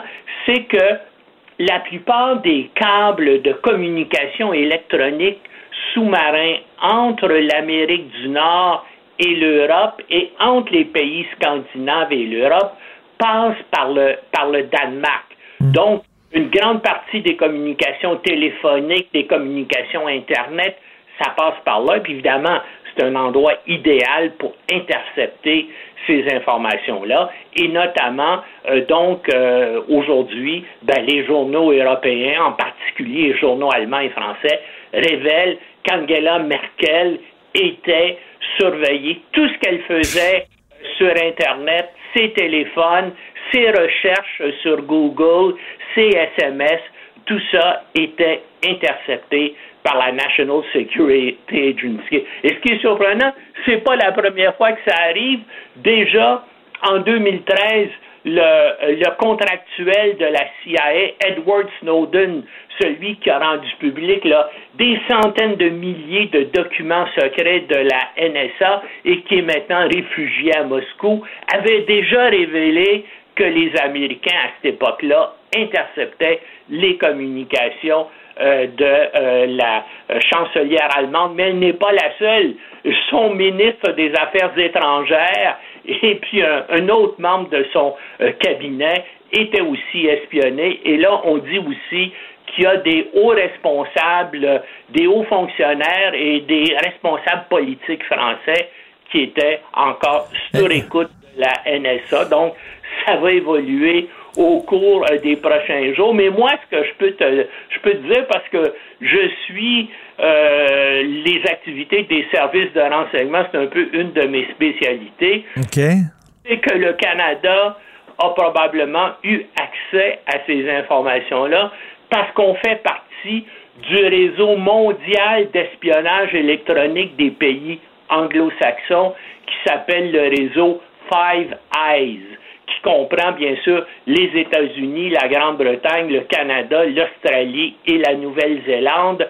Ça date ça, des séquelles de la Deuxième Guerre mondiale. Et comme tu vois, ces pays-là couvrent pas mal l'ensemble de la, euh, de la planète. Et donc, l'ensemble des communications de la planète, soit par câble sous-marin, soit par satellite, sont surveillés par le groupe Five Eyes qui partage euh, toutes ces informations. Là, par exemple, nous au Canada, ici, on a la responsabilité en général de surveiller le nord de la Russie et les pays scandinaves et le nord de l'Europe dans le partage de ces informations-là. Alors, on va voir, dans le passé, bien sûr, ça fait un brouhaha qui dure euh, euh, peut-être une dizaine de jours. Les gens demandent des enquêtes et puis finalement, euh, tout ça s'atténue. Mais, mais non, Normand, Normand, est-ce que c'est pas, je me fais l'avocat du diable, je te pose une question, tu connais ça beaucoup mieux que moi. Est-ce que c'est pas normal, même qu'entre amis, qu'on s'espionne? Tu sais, tu connais la fameuse phrase du parrain, keep your enemies close, but your friends closer. oui, tous les pays, tous les pays euh, s'espionnent et puis euh, bien sûr quand on des fois quand on négocie avec les États-Unis certains accords commerciaux nous-mêmes probablement on essaie d'avoir des informations confidentielles sur les stratégies américaines. Ils font la même chose de notre euh, ils, font la même chose contre nous. C'est sûr que tout le monde s'espionne. Il faut pas il faut pas être naïf. Et c'est pour ça qu'il y a des services secrets sur la planète.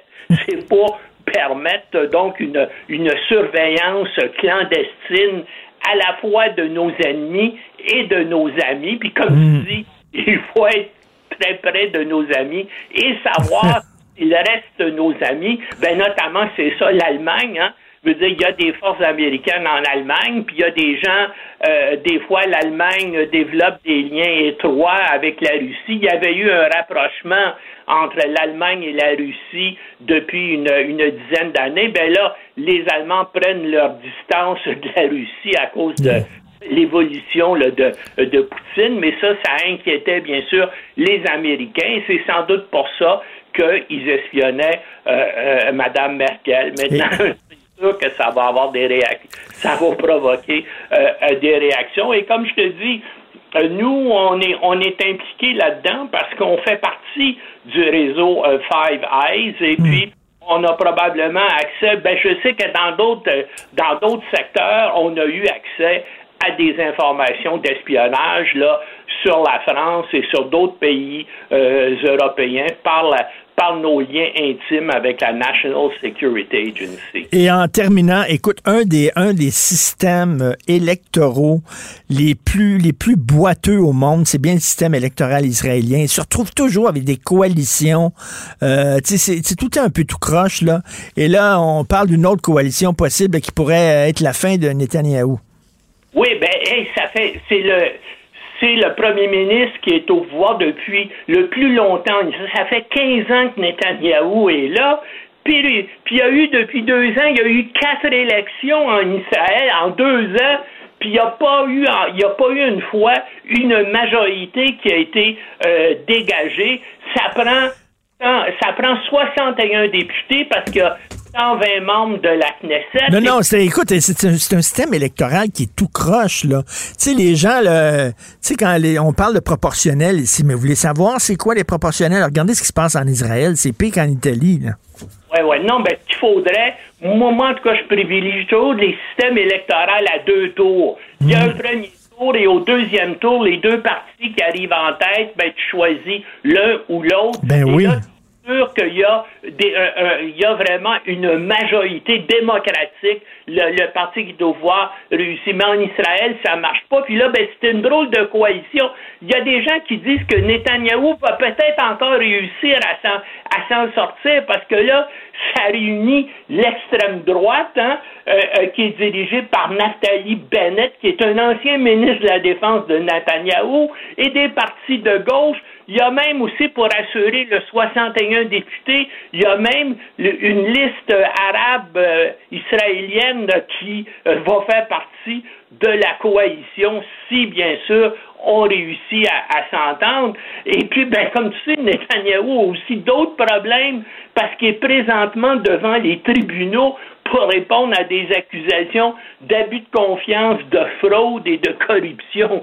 Pourrait même finir en prison, surtout, bien sûr, s'il perd le pouvoir. Donc, il va essayer de semer la zizanie parmi les partis d'opposition. Hein. Il a dit que, dans le fond, c'est euh, c'est la fraude du siècle, puis il dénonce euh, les, les partis de- d'extrême droite en, en disant qu'ils se réunissent avec des communistes, avec la gauche, avec les Arabes. En tout cas, ça va se décider probablement dans les euh, peut-être d'ici une dizaine de jours là s'ils vont réussir s'ils vont réussir à le Attends, il y, a- il y a des gens, il y a des gens qui vont pousser un soupir euh, de soulagement. Merci beaucoup, Normand. Merci.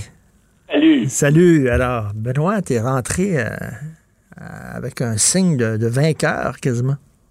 Ben, j'existe parce que je suis encore en vie. Hey, Kominsky Report. C'est extraordinaire. Je l'ai fini hier. Ah, tu l'as fini? J'ai pas fini. J'ai vu, euh, je suis rendu épisode 2, épisode 3, non. É- épisode 3, il m'en reste 3. Scénarisation 101. C'est génial. C'est Avec génial. Morgan Freeman qui est, et Michael Douglas. Puis, écoute, c'est Chuck Lorre, le scénariste de ça. C'est lui qui quoi faisait. avant? Two- il me semble qu'il a fait Two and a Half Men. OK. Il a fait des trucs vraiment toujours limites.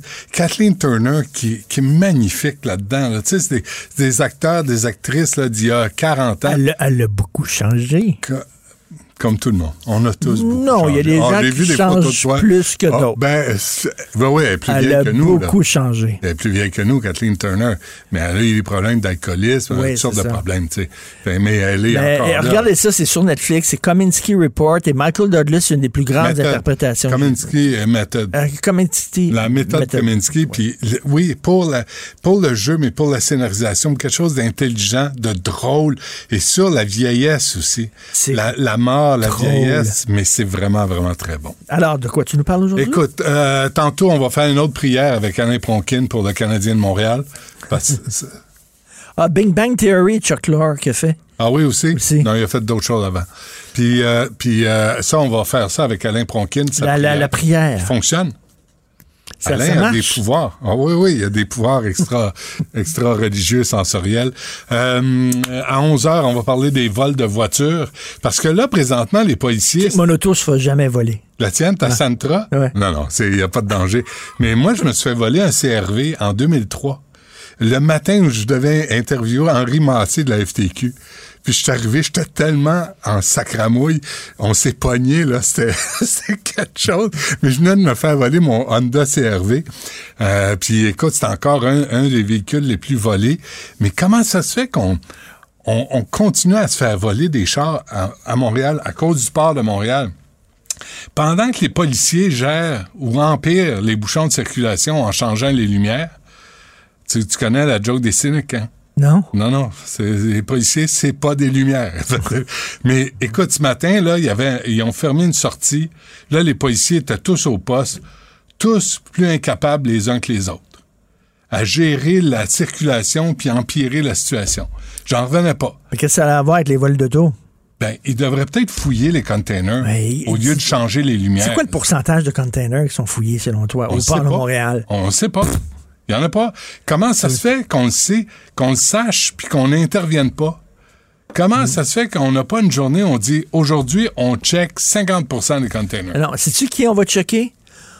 On va checker les gens de Montréal qui n'aiment pas voir des films à Longueuil puis manger du popcorn, te alors que nous autres, on n'a pas le droit. Ça, ça c'est interdit. Ça, c'est interdit.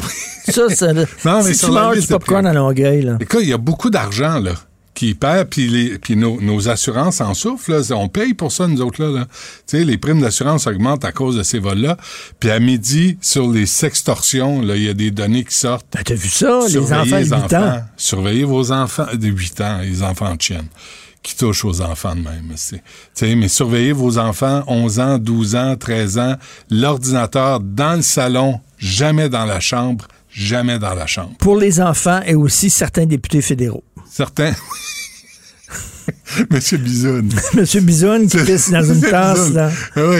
Faire un petit pipi dans une tasse. Lui, lui, il faudrait, sa femme, il faudrait qu'il dise l'ordinateur à partir d'aujourd'hui, il va être dans le salon. Fait que là, t'es au bureau, tu reviens de courir, Hein? t'es tout nu dans ton bureau. Je- Combien de fois tu t'es mis tout nu dans un bureau, toi? Moi, jamais. Je- moi, je prends ma douche habillée. De toute façon. Et on t'en remercie. Mais là, il se promène, William Amos se promène, puis il est tout nu, là, deux fois. Non, une fois, il s'est promené, il revenait de, de, de faire son jogging. Ben oui. Il s'est mis tout nu devant sa caméra Ben pour aller prendre sa douche. Et après ça, c'est pour faire pipi. Ben oui. Ah, non. Et moi, j'ai hâte de voir la troisième. Comme on dit, hein? Jamais Tu, deux. tu sais, c'est quoi son, son film préféré? c'est quoi? Free Willy. OK, c'est correct. Free Willy sur la baleine, là, Oui, en, oui, oui. Angleterre, en Angleterre, quand ils ont sorti le film La en baleine qui a Angleterre. toujours la queue hors de l'eau. Mais Free Willy, en. Angleterre, ça veut dire libère ton Willy. Ton Willy, c'est ça. C'est son film préféré. Bon, remercie ton équipe que je me mette à travailler. On va. OK, parfait. Euh, merci à la recherche, Florence Lamoureux, la stagiaire, qui maintenant elle travaille pour nous. Donc, elle n'est plus stagiaire. été, elle est plus stagiaire, elle est, elle est employée. C'est officiellement une employée. Elle est full patch. Full patch, Florence. Ouais, cet été. Bravo, donc euh, merci. Merci à Maude Boutet et à la console réalisation, Boutin sûr. qui était sur la terrasse avec Valérie Plante, t'as vu ça? Ah non, c'était pas elle. Ah, c'était pas la même. Ah, c'est l'autre. C'est l'autre, L'attaché Maude de presse Oui, de, Valérie Plante s'appelle Alors, Maude c'est des bêtises, ça. Maud me dit ça ce matin. Il doit pas en pleuvoir des Maude Boutin. Ben, on y en a deux. C'est officiel. Il y a un bonhomme qui m'a. J'en parlais la semaine passée. Il y a un bonhomme, une fois, qui m'a. Il venu me voir, il était pas de bonne mère, il s'appelait Richard Martineau. Oh, J'imagine la marque qu'il doit Eh recevoir. boy. Et à la console et à la réalisation, l'incontournable Achille Moinet, on se reparle demain à 8 h. Bon, écoute, Benoît. Cube Radio.